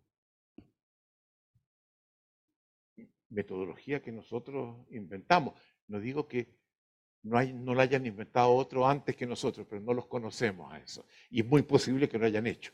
Y de hecho hay toda una corriente muy importante en la filosofía antigua que trabaja en la dirección que les indico, lo voy a mencionar ahora, que son los estoicos. Los estoicos hacen algo muy cercano. A mí me fascinan. En mi último libro hay una sección sobre los filósofos helenísticos, básicamente estoicos, epicúreos y escépticos, no me meto con los cínicos, eh, donde explico la importancia que ellos tienen para apoyarnos en ellos y producir el cambio de una ontología metafísica a la ontología emergente. Entonces estamos ahora en el resentimiento. Les hago ver que, por lo que yo entiendo, hay dos formas de entender el resentimiento. Los franceses hablan del ressentiment, que tiene más que ver con la envidia. Resiento que otros tengan lo que yo no tengo. Resiento que a ellos los traten de una forma distinta de lo que me tratan a mí. la envidia está más ligada en el término francés de resentimiento, ressentiment, pero en la clave anglosajónica, anglosajona, resentment, no tiene tanto que ver con la envidia como con la rabia. I resent what you did. Me da rabia lo que hiciste. Vamos a trabajar con la, con la acepción anglosajona. Les advierto que tomamos ese camino que nos parece que nos lleva más lejos, que es más importante, que es más potente y que conduce con mayor fuerza a las posibilidades de transformación, que es con lo que estamos comprometidos. Habiendo dicho eso, reconocemos que en el resentimiento podemos tener tres conjugaciones posibles. Puedo, tener, puedo estar resentido con otro, que es la, la opción que vamos a privilegiar por lo que me hizo, por cómo me trató, por el dolor que me impuso, cómo me avasalló, etcétera, cómo abusó de mí, etcétera. Hay otros que tienen resentimiento con la vida, con Dios, con el destino que me correspondió, con el entorno social en el que nací y me define ciertas posibilidades. Entonces es más abstracto eso. Pero es bueno también verlo. Y mucho de lo que vamos a decir podemos también aplicarlo a esto. Y hay resentimiento con uno mismo. Rabia con, con cosas que hice. Sin darme cuenta del, efecto que podían tener. Y el resentimiento con uno mismo es la culpa es resentimiento con uno mismo. Entonces se puede trabajar distinto, pero es de la familia. Entender que están esas tres conjugaciones. El resentimiento, a diferencia de la resignación, que la forma como nos proyecto al futuro, nos remite al pasado, a un pasado que contamina el presente y compromete el futuro por el espacio emocional que ocupa. Porque yo vivo en el presente. Y es en el presente que tengo ese resentimiento que viene del pasado. ¿Recuerdan? Fernando Pessoa, cómo trabajaba con la estructura de la temporalidad. Ahora vamos a estar mirando al, al pasado. Es una voz del pasado que contamina y compromete el futuro. Y es altamente tóxica. Yo creo que es de los estados de ánimo más tóxicos que podemos identificar. Dijimos, por lo tanto, que tiene afinidad con la rabia, a diferencia de la resignación, que tenía afinidad con la tristeza. Pertenece a la familia de la rabia. Las emocionalidades están muy conectadas, hay, hay familias enteras. Es una rabia proyectada en el tiempo, para atrás, callada, como una suerte de queja a sotoboche, voz baja que no se escucha, conversación privada por lo general. La encontramos allí en ese dominio. Así como llamábamos a la resignación, la emocionalidad de la impotencia, porque nos resta poder, nos bloquea posibilidades de transformación, de hacernos cargo. A esta la vamos a llamar la emocionalidad del esclavo. El resentimiento es el alma del esclavo. No hay nada, nadie más esclavizado que el resentido está esclavizado por la experiencia aquella que no logra apagar, disolver, y por la persona que uno declara culpable. Es muy interesante, porque justamente hay un filósofo estoico que yo admiro como el más importante de todo, que era un filósofo estoico griego, pero que vivía en la época de los romanos, Epicteto. ¿Qué era un esclavo? Que vivía en Asia Menor, que su amo lo traslada a Roma, que se da cuenta que es un ser excepcional y le permite que, que enseñe, que arme un grupo de gente, termina dándole la libertad. Es un ser excepcional. Pasa una cosa curiosa con Epicteto. Los romanos consideraban que sus emperadores eran dioses y construían estatuas como construían de los dioses. Y sucede que uno de los emperadores más espectaculares de los romanos, que vive a comienzos del siglo II después de Cristo, obviamente, Adriano, iba a las clases del esclavo Epicteto. Lo que es insólito. Que el emperador vaya a aprender de un esclavo. Uno de los emperadores más espectaculares. Para que ustedes vean. Y Epicteto dice, yo soy el más libre de los hombres, de los seres humanos. ¿Y saben por qué? Porque soy dueño de mis juicios y ejerzo gobierno sobre ellos. Y esto es de una sabiduría insólita. Y les vamos a colocar en la página web de una obra que se llama El Manual de Picteto. Manual significa, viene de la palabra en latín que significa libro chico, que se puede llevar en la mano. Eso se llama manual. Y es un texto muy breve que un asistente de Picteto toma las cosas que le enseña, que se los recomienda, se llama también el Inquiridión. Pero el manual de Picteto se meten en, Busca Libre, eh, eh, Busca Libro, Busca Libre, Mercado Libre, Amazon, lo que quieran, se lo, lo encuentran y se los recomiendo. Como una forma también de, de ustedes acceder a las fuentes filosóficas que están presentes en la propuesta en un tema que es central. Un coach trabaja infinitas veces con profundos resentimientos que destruyen la vida de una persona, que no puede vivir en paz, que se resquebraja permanentemente en función de lo que pasó. Entonces, la emocionalidad del esclavo, de la que un esclavo como Epicteto por ser dueño de su juicio, se liberó. Es una emocionalidad restrictiva. El dolor de pasado hace de nuevo como atractor emocional. Chupa parte importante de mi existencia. Mi presente vive atrapado en esta cosa que me vuelve que trabajo el día, hago cosas que fueron buenas, me voy a la casa en el auto y me acuerdo. Me acuerdo del desgraciado.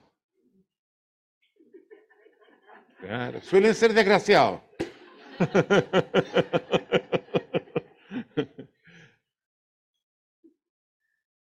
me quiero quedar dormido y me vuelve esa experiencia. Se apodera de mí. Y nos come parte del presente y nos compromete parte del futuro. ¿Cómo reconstruíamos en cadenas de juicios? Ayer, este estado de ánimo. Voy a leerlo. Lo que hiciste me hizo daño. Esto no es justo y eres responsable por ello. Sin embargo, es inútil reclamarte. De alguna manera, en algún momento, pagarás por esto. Así lo reconstruimos. Es nuestra reconstrucción, no lo hemos sacado de ninguna parte, lo hemos hecho nosotros. Puede haber mejores.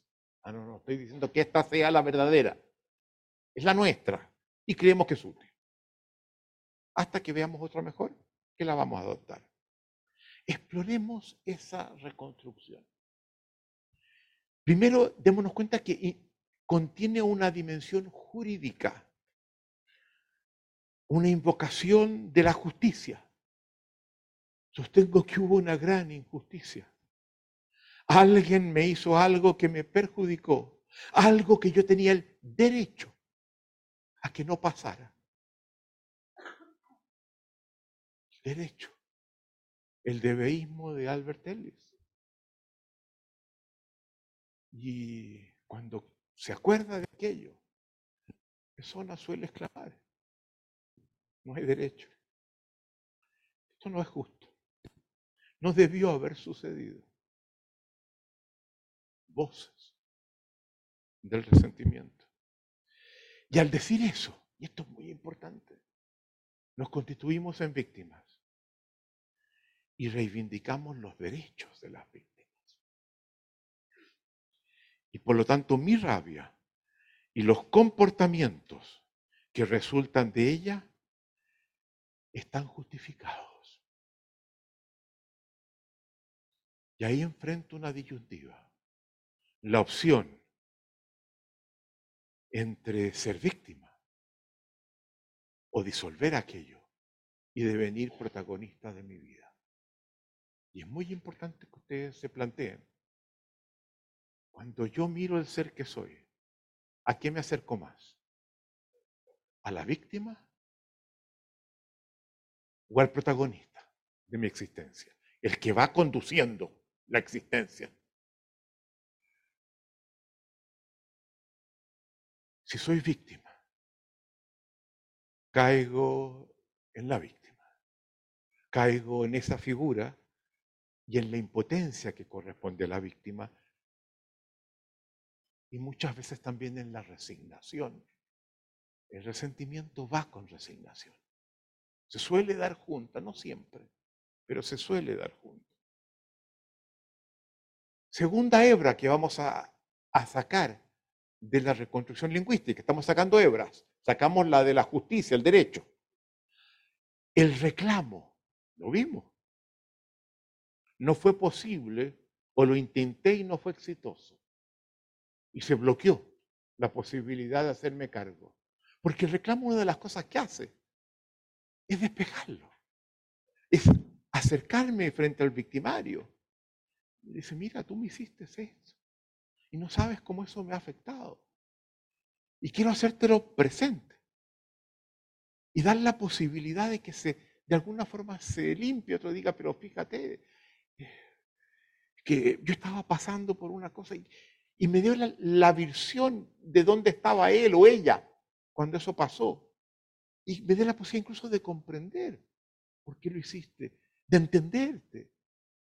Y dice, bueno, capaz que si yo hubiese estado donde tú estabas, yo hubiese sido tan torpe y tan ciego como, como él lo fue. Y eso me ayude a disolverlo y no tener esa furia por lo que pasó. Entonces, el reclamo Dense cuenta, estamos viendo cosas que ya hemos examinado.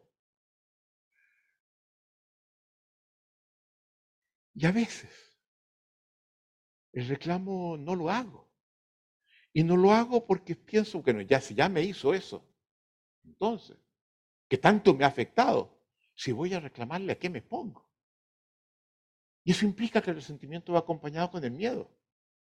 Si tenemos otro estado de ánimo que también podemos trabajarlo y que podemos juntarlo. Les quiero que miren lo que estamos haciendo, porque ustedes pueden hacerlo. Este mismo procedimiento lo pueden aplicar ustedes usando la reconstrucción del estado de ánimo, de la emocionalidad en juicio, sacarle hebras y desarrollarla y generar una compresión mucho más amplia que va a dar materiales para la superación, para la transformación. No es una, eh, todo esto lo hemos hecho nosotros. Aquí no le hemos copiado a nadie. Los estoicos apuntan a esta dirección. Son los primeros en la historia de la filosofía que conectan la emocionalidad con lo que llamaban las opiniones, juicios. Esas opiniones son juicios. En ese momento la distinción que planteamos nosotros no estaba desarrollada como la hemos tomado nosotros. hay algo que se acerca a los estoicos, pero esto concreto lo hemos hecho nosotros. No, estaba hecho por ellos lo del resentimiento, sí. Entonces, a veces el resentimiento implica rabia más miedo. Y mi rabia, dado el miedo, va a conversación privada. Y se cuenta cómo estoy usando distinciones que han estado presentes en esta primera mitad del programa. Queda abierta esa conversación privada. No se cierra. Y hay que aprender a cerrar conversaciones. Es muy importante que ustedes se pregunten, ¿qué conversaciones tengo abiertas que me afectan tenerlas abiertas? Las identifiquen con más, menos o quizás sin resentimiento. Pero es muy importante cerrar conversaciones porque ocupan espacio existencial, presente y futuro. Entonces, esa es una competencia importante a desarrollar. Pero no se externaliza. No la estoy diciendo. La callo. La suelo callar. Y activa mis mecanismos defensivos. Eso me pasó. Por tanto, me cuido de que no me vuelva a pasar. Y tengo un conjunto de mecanismos donde no me expongo a algo como entonces. ¿Qué pasó eso? ¿Qué pasó? muchos mecanismos defensivos que tenemos suceden a experiencias que en ese momento no supimos manejar. Y a veces nos damos cuenta, pero ahora ya soy adulto, ya sé cómo manejar eso. Pero el mecanismo defensivo sigue existiendo porque no lo hemos identificado y que corresponde a cuando era un infante, un adolescente. Y a veces ya tengo las condiciones para encararlo y sigue estando en mi forma de ser presente el resentimiento. El resentimiento, nos dice Nietzsche, se mueve como una tarántula venenosa, peluda, negra, horrible, por los rincones, cargando su veneno. Y en los momentos más inesperados, cuando quiero descansar, cuando quisiera poder disfrutar de algo que pasó, siento la picazón, el aguijón de lo que habla, del que habla San, San Pablo. El resentimiento promueve el secreto, por lo tanto. Genera clandestinidad. Todo un mundo de oscuridad. Nietzsche hace un análisis fantástico. Nietzsche es el filósofo más importante detrás de esta propuesta. Y yo tengo un libro, se lo decía ayer, mi Nietzsche, con el que vamos a profundizar en el avanzado, pero Ustedes pueden verlos, está a la venta, está en todas partes. Es un libro muy fácil de entender de un filósofo muy complejo, pero creo que está muy logrado desde el punto de vista de demostrarlo con rigor a quienes no tienen formación filosófica. Si les interesa, pueden hacerlo. Volvamos de nuevo a la reconstrucción que habíamos hecho. Sacamos la injusticia, sacamos el problema con el reclamo, pero hay otra dimensión que estaba presente en la reconstrucción, llamó la dimensión no jurídica, esta vez sino financiera.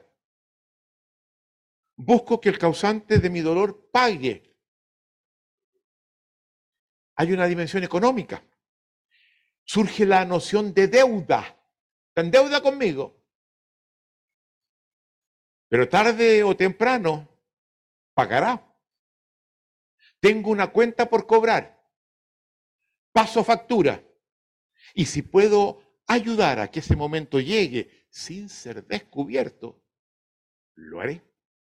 Y por lo tanto, si tengo en mi equipo o en mi pequeña comunidad una persona muy resentida conmigo, con algo que yo hice, puede que eso genere un potencial saboteador, que sin que se note, me coloque el pie para que me caiga o me hace pequeñas cosas. Dense cuenta tener a alguien resentido en un equipo de trabajo. Hace como que rema como todos están remando, pero en, rigor está dando vuelta al revés.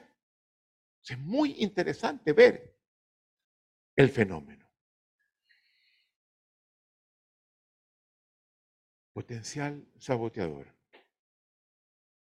Por lo tanto, el resentimiento es un elemento fundamental de la venganza. La venganza es la forma de cobrarme de la deuda que tienen conmigo. El resentimiento tiene, por lo tanto, tiende a justificar la violencia y es el fundamento del terrorismo. Yo estoy en contra del terrorismo, pero cuidado, es importante entenderlo. Explorar cuáles son las causas que lo produjeron. Ir al pasado e identificar esa herida que lo genera. Y a veces descubrir que en esas heridas yo contribuí a producirlo y tengo responsabilidad. No lo estoy legitimando, estoy en contra de él. Pero hay que saber hacerse cargo de él. Hay que saber entender lo que pasó allí. Un paréntesis personal. Yo hice para las Naciones Unidas la primera investigación sobre empleo público en, en América Latina, hace muchos años atrás. Y lo hice básicamente con dos caminos, trabajando con información secundaria, censal, económica y de empleo fundamentalmente, y viendo las características de, de encuestas que hacían economistas, sociólogos y yendo a algunos países a indagar más a fondo. Y escogí seis países de profundización y todo el resto de América Latina con información secundaria. Y me acuerdo que uno de los países que escogí fue Perú. ¿Hay peruanos aquí? Vaya, qué bueno. Me alegro mucho. Esto va para ustedes. Y me entrevisté con el presidente del Instituto Nacional de Planificación, en una calle importante, ya no me acuerdo cómo se llama, bajando a mano derecha un edificio entero dedicado a él. Él tenía su oficina en el último piso y estábamos conversando muy entretenido, yo le explicaba lo que estaba haciendo, las cosas que había descubierto ya. Y de repente escuchamos un ruido extraño.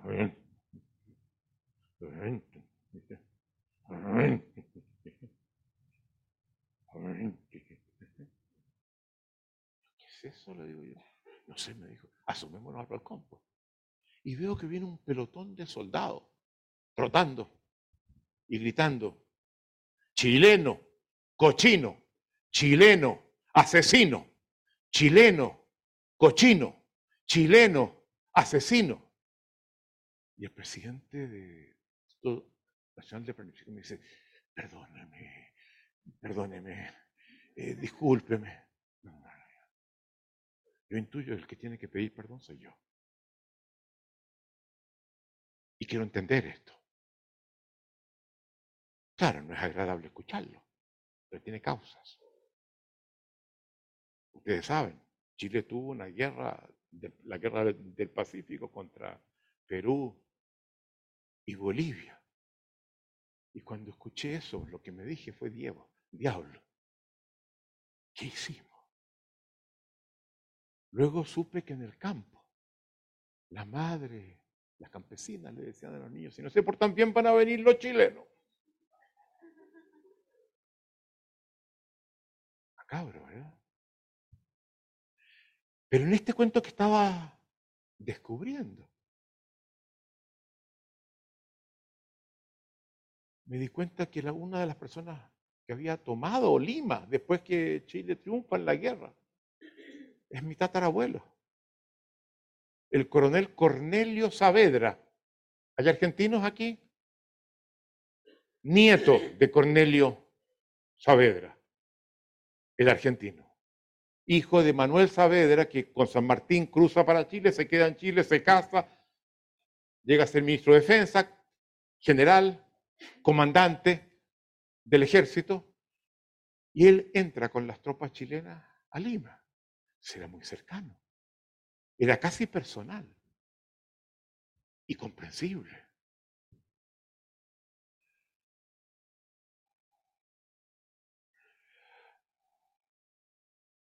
también había participado Cornelio Saavedra en lo que se llamó en Chile la pacificación de la Araucanía. El presidente, creo que era el presidente Montt, le instruye que vaya a someter a, los mapuches que tenían, controlaban toda la zona al sur de, del Biobío.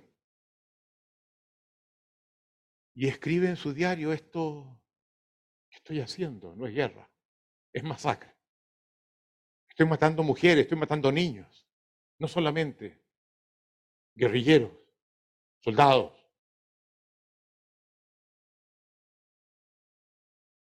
Y uno ve hoy día en Chile actos de terrorismo desarrollados en el sur por los mapuches. Y les confieso que cada vez que yo me entero de uno, siento que la llevo en la sangre. Que soy partícipe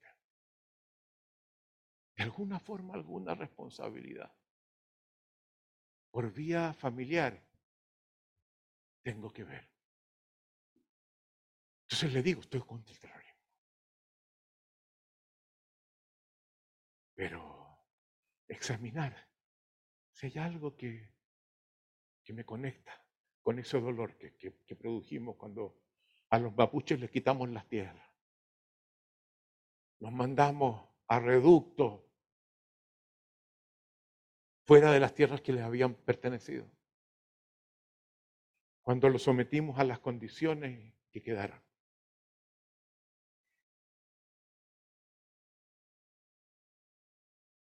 Entonces el terrorismo, claro, da el resentimiento, pero no basta con calificarlo y condenarlo.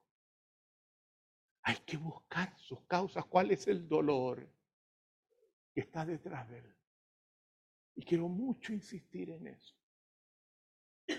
Y le pido a mis amigos peruanos, disculpa por lo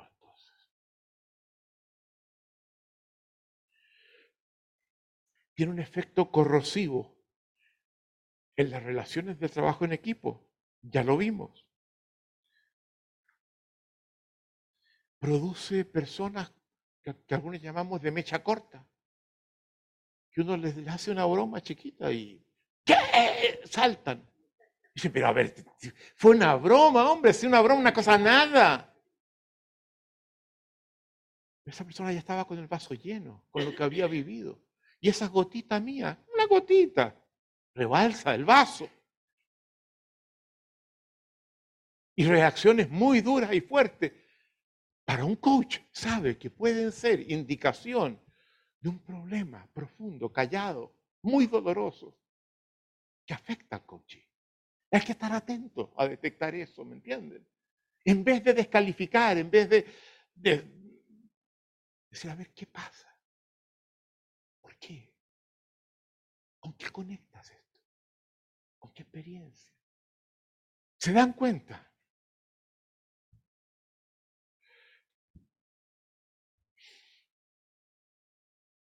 Esa volatilidad emocional suele ser expresión de resentimiento. Y a veces también se expresa. Y dado que está callado, tengo que buscar cómo lo encuentro.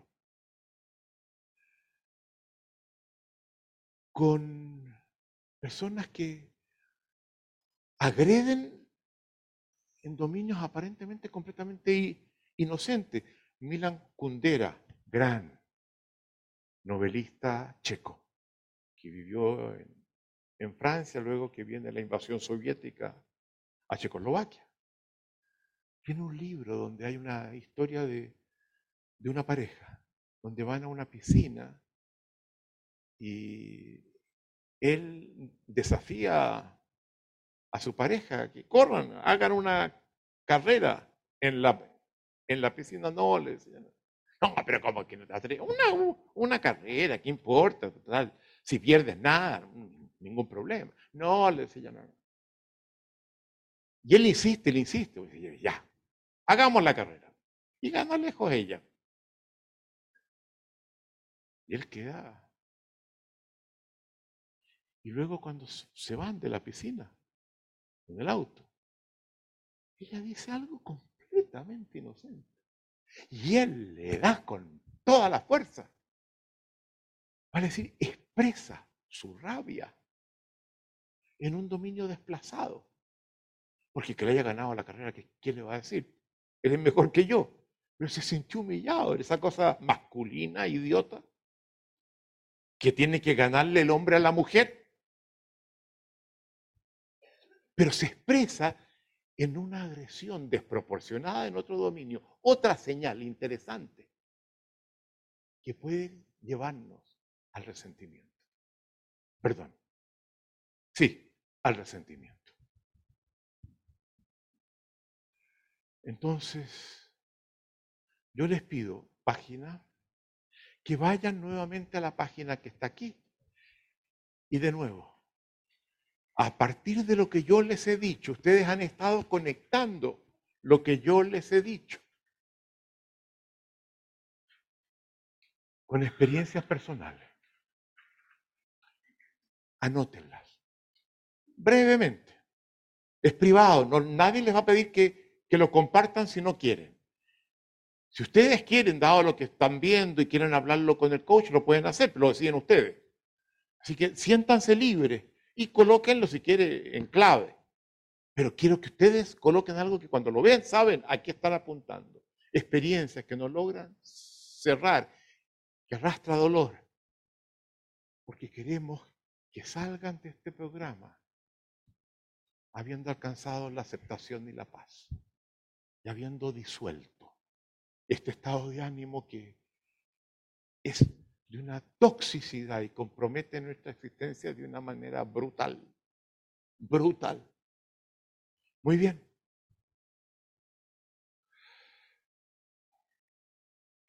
Escriban. Breve, una cosita. Hay que trabajar con uno si quieren llegar a ser coaches. Si no lo hacen, van a estar inhibidos para trabajar con otros. Imagínense, si, se inhibieron trabajando con ustedes y en confidencialidad, no lo van a poder hacer. Es muy importante el trabajo personal de uno para, además de lo que ganan con eso, imagínense. Bien, veamos la transición. ¿Cómo nos vamos del resentimiento a la paz, a la aceptación? A cicatrizar, a curar esa herida. Les hago presente que este último tiempo, los últimos cuatro meses, yo he estado trabajando con el comandante en jefe del ejército en Chile, que sabe que el ejército tiene que hacerse cargo de algunas cosas que pasaron exactamente hace 50 años y de ahí para adelante. Está sacando un libro en los próximos dos semanas. El título es Un ejército de todos. Que es interesante verlo. Yo estuve en el exilio. Yo estaba con el gobierno de la Unidad Popular. Y hemos estado trabajando juntos en una experiencia fantástica. Lean ese libro. Va a estar en librería en dos semanas. Todavía no está. Tránsito. ¿Dónde hay que buscar? Observador y sistema. Buscar allí, saber que esos son los lugares fecundos, los condicionantes ocultos de la acción humana. El observador está siempre involucrado, pero a veces hay sistemas que dado como operan, dado como son, dadas sus dinámicas, dadas sus culturas, generan sistémicamente resentimiento. ¿Qué tipo de sistemas son esos? Vamos a dar algunas características. Sistemas que no tienen claridad las expectativas que los miembros tienen de desenvolvimiento en su interior. A mí me contratan en una empresa junto con otro yo con la idea, aquí en tres años me, me ascienden. El otro del lado, la otra persona en el lado, diciéndonos, en cinco años. Yo en el cuarto año estoy, completamente resentido porque no ha pasado nada. Mientras ella o él sigue trabajando para la promoción del próximo año. ¿Se dan cuenta? Nos ha pasado lo mismo. Pero las expectativas eran distintas. Y las expectativas son uno de los factores más importantes causantes de sufrimiento, no digo de dolor, que suele ser físico, de sufrimiento. Tenemos expectativas desmedidas. Lo vamos a, mencionar ahora también. Clarificar las expectativas. Decir, mira, en este sistema estas cosas pasan de tal y cual forma. Si tienes otras expectativas, a lo mejor te conviene estar en otra parte.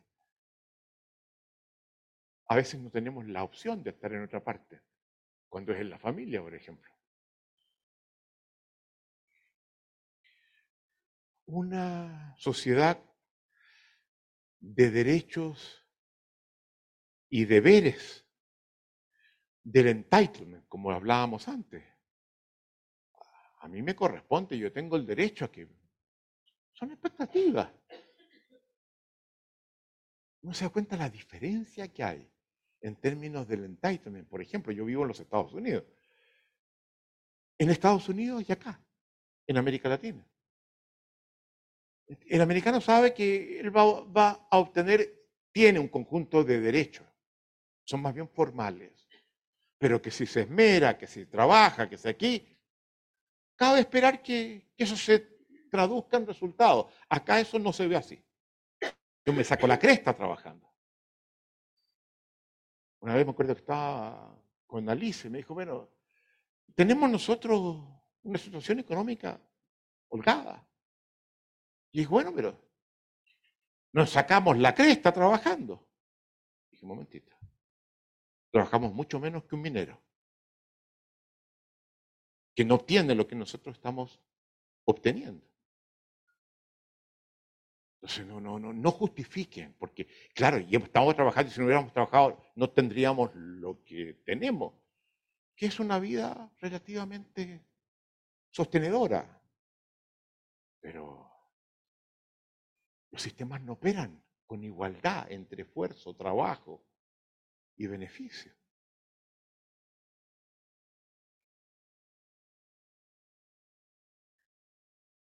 Segundo, un sistema donde no, hay impecabilidad en el cumplimiento de promesas. Por Dios que tenemos eso en América Latina. Se promete, se promete, y hasta ahí nomás se cumple. Un sistema que no tiene institucionalizado el reclamo, que lo tiene bloqueado, que el que reclama le toca otro golpe además, sobre el primero produce resentimiento. Un sistema donde hay impunidad sistémica. Los delitos no son castigados y los afectados sienten que no se hace justicia. Se desarrolla la corrupción, enfermedad crónica de América Latina.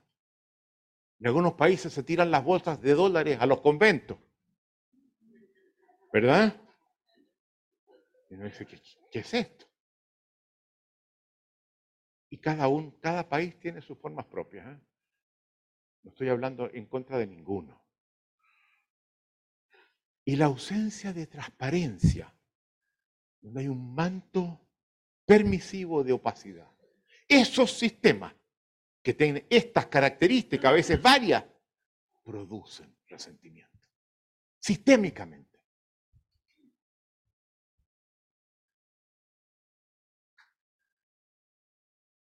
Otros dentro del mismo sistema.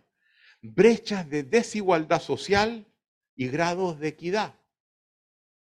En América Latina, para uno pasar de la pobreza a una situación holgada, seis generaciones. Se ha calculado. Seis. En algunos países un poco más, en otros un poco menos. En otros países en dos, en una. Y eso hace, eso produce. Yo me saco la cresta. Y nada. Y sistemas con cultura de resignación. que donde la gente no se esfuerza, no asume los desafíos, no. También. Observador. Preguntas que hay que hacer. Dado lo visto. Hubo promesas. Muchas veces nos resentimos por promesas que invocamos que nadie nos ha hecho. Y a veces uno dice, vaya, pero... Y yo me resiento porque ella me prometió, ella me... ¿Te prometió? ¿Cuándo? ¿Cómo? A ver. Bueno, yo entendí, claro, pero se tiene que ver contigo entonces. ¿Tú entendiste? Bueno, pero es que el problema es tuyo. Tú te inventaste una promesa ficticia. ¿Se dan cuenta que cómo esto sirve para resolver temas importantes? Era legítima mi expectativa.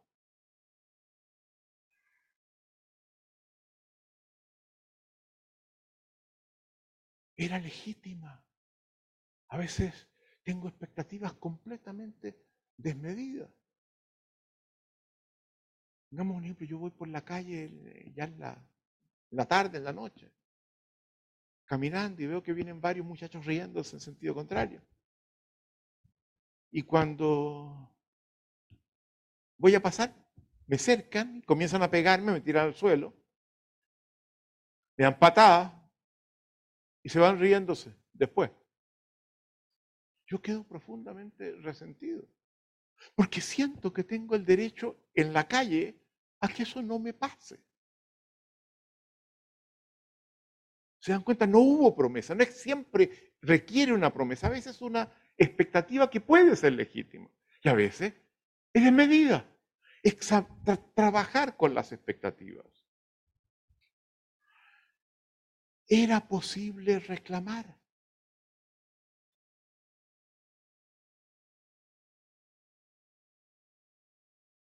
Uno dice, claro, pero no me reclamó nunca. ¿Y quién se, se atreve? Con lo que estábamos trabajando. ¿Hay mexicanos aquí? Mexicanos, ya, fantástico. Estábamos trabajando con Cemex, con un gerente de tecnologías de información que luego se fue a Pemex. Y entramos a la oficina de él y tenía colgado en la pared guantes de box, impecables, rojos, de distintos colores. ¿y por qué colocas eso en la pared? Para que sepan a lo que viene. Pero dense cuenta la desigualdad de poder entre el que la persona que trabaja para él, que va y él. Uno dice, vaya, ¿quién se atreve a reclamarle?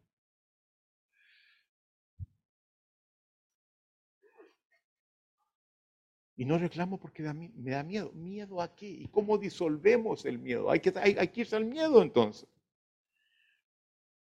Explorar los mecanismos de defensa que la persona tiene, que los puede haber desarrollado en un momento donde no podía responder, pero ahora puede, ahora sabe.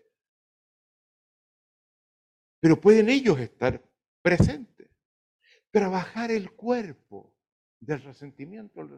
El resentimiento el resentido suele tener hombros de resentido, mandíbula de resentido. Camina. Hay veces que uno dice, eh, veo, nos ha pasado mucho. Este, una cara de resentido, ve el papá, ve el hermano, son todos iguales. es un problema físico. Son conjeturas, son hipótesis, pero para indagar, ¿me entiendes? Pero se expresa en el cuerpo. Hay una gravedad, hay una pesadez, hay una forma de, de llevar la cosa y de responder eh, también. Desde la acción, clarificar expectativas, generar un sistema sano, definir lo que cabe y lo que no cabe esperar, instituir el reclamo. A mí me pasó cuando estábamos viviendo con Alicia en Venezuela, antes que asumiera Chávez, tuvimos un tiempo importante, nos, constituimos allá en Caracas. Yo tenía una exalumna que, que era una muchacha muy joven que nos pidió si podía trabajar para, para nosotros y le dijimos que fuera asistente nuestro. Y de repente estoy yo en la oficina, me golpean y se asoma ella, Zulay. Se asoma. Y yo le veo la cara, digo, ¿qué? Ah, le había prometido hacer algo. En un cierto plazo, había pasado el plazo y yo no había hecho nada. Y veo que en la cara está, pero, Rafael, ¿puedo hablar contigo? Sí, claro, pasa. Siéntate. Dime. Yo ya sabía. Le vi la cara. Y uno cuando ya tiene competencias de coach, lee cuerpo. Dime, Zulay. Em, a ver, ¿cómo te lo digo? Como tú quieras. La queríamos mucho. A ver, Rafael. ¿Qué pasa, Zulay? Eh, dilo, pues.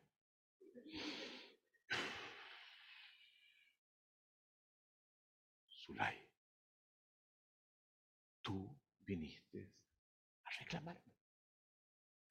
Tienes todo el derecho de hacerlo.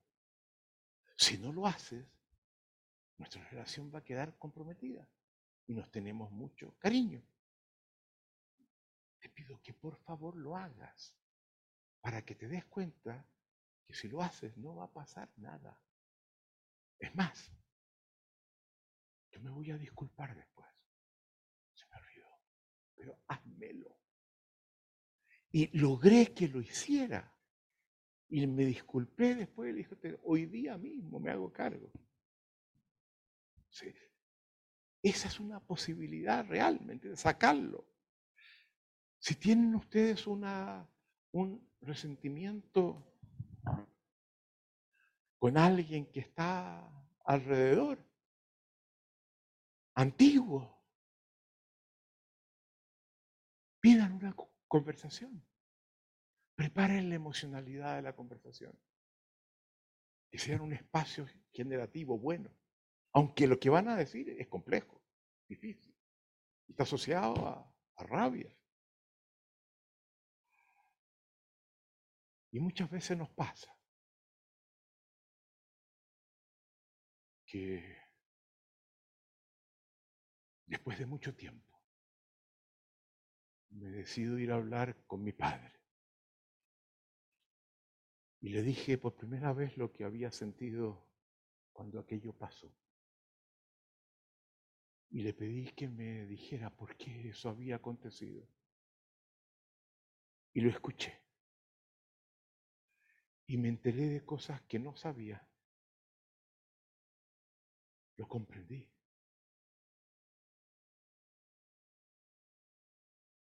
Si yo hubiese vivido lo que él me contaba que había vivido. Capaz que hubiera sido tan torpe como fue. Cuando me di cuenta, nos paramos y, y lo abracé y lloramos juntos. No por lo que pasó entonces, porque eso ya estaba disuelto, sino por los 20 años que nos perdimos de una relación que pudo haber sido tanto mejor y que comprometió el afecto. 20 años de pérdida de relación. Y nos reconciliamos. Estuvimos juntos como nunca habíamos estado. Eso pasa.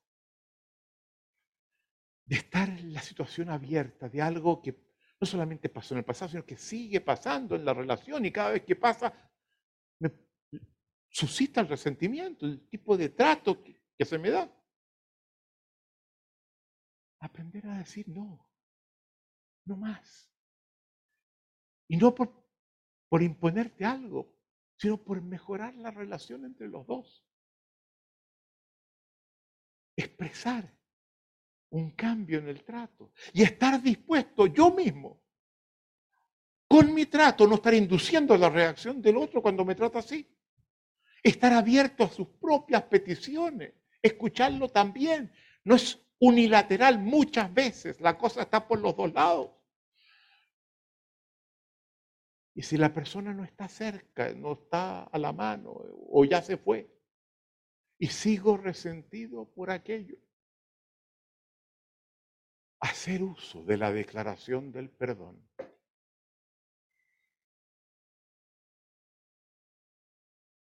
Prepararme para ello. Y perdonar. No ir a decirle, te perdono. ¿Quién soy yo? Si no tengo idea qué le estaba pasando a él o a ella cuando hizo lo que me hizo. No lo hago como un regalo al otro, no le estoy dando el perdón, me lo estoy regalando a mí para tener una vida mejor. Y esto lo cuento y lo digo, y muchas veces mis alumnos creen que hay que ir a, ¿sabes? Te perdono por, aquello que me hiciste. ¿eh? ¿Qué? ¿Por qué? No, no, eh. estás perdonada. A ver, un momentito. Lo que a mí me pasó tiene que ver con, la forma como yo procesé algo que a lo mejor no tiene el carácter que yo le he conferido. El perdón no es algo que voy a dárselo al otro. Pero perdonar no es justificar la agresión que puede haber ocurrido. No es blanquearla. No es negarla es aceptarla y aprender a vivir con ella. No es tampoco olvidarla, pero es impedir que ese evento domine mi vida y me convierta en esclavo, recuperar mi libertad. Y eso es importante reconocer la declaración, la acción saneadora que tiene el perdón. Pero hay veces que no puedo perdonar. No puedo. Y hay un gran filósofo de la época de los humanistas, siglo XVI, sacerdote, Juan Luis Vives, que tuvo que arrancar de España porque lo perseguía la Inquisición y se fue, se fue a Flandes, vivió en la ciudad de Brujas. Y ahí hay una estatua preciosa de él, un tipo que escribió un libro maravilloso. Y dice algo muy bonito. Dice, cuando yo intento cambiar una emoción y meterla dentro de forma que se disuelva otra y no puedo. Pasa lo mismo que pasa cuando a veces intento clavar un clavo en la madera y no entra. Y muchas veces pasa que no puede entrar porque hay otro clavo que lo está impidiendo. Entonces, cuando no me sale el perdón, a lo mejor la rabia que eso me produjo no ha sido suficientemente expresada. El miedo que entonces tuve no lo he manifestado. Y si es así, tomen un pedazo de madera, un fierro, comiencen a dar palos, gritan, enciérdense en la pieza, expresen la rabia, manifiesten el miedo. Y les va a pasar que de repente van a decir, wow, parece que ahora puedo sacaron el clavo. En el programa avanzado nuestro, trabajamos en corporalidad con la, con la bioenergética, que hace exactamente eso. Ver dónde en el cuerpo hay rabias. Eso viene de Wilhelm Reich, un discípulo de, de Freud, que si el inconsciente no está en la mente, en el cuerpo. Y a veces uno aprieta. y trabajaba con una persona que trabajaba eh, corporalidad somática y empezaba a tocar, lo tendía en una camilla y de repente tocaba por algún lado y uno ponía, se ponía a llorar. Es muy interesante lo que se puede hacer desde el punto de vista del cuerpo. No hay que resignarse. Hay camino. Y les pedimos que lo apliquen, que los usen, que miren lo que escribieron cuando escribieron y se hagan cargo y vean que esto funciona y despejense. Con esto terminamos.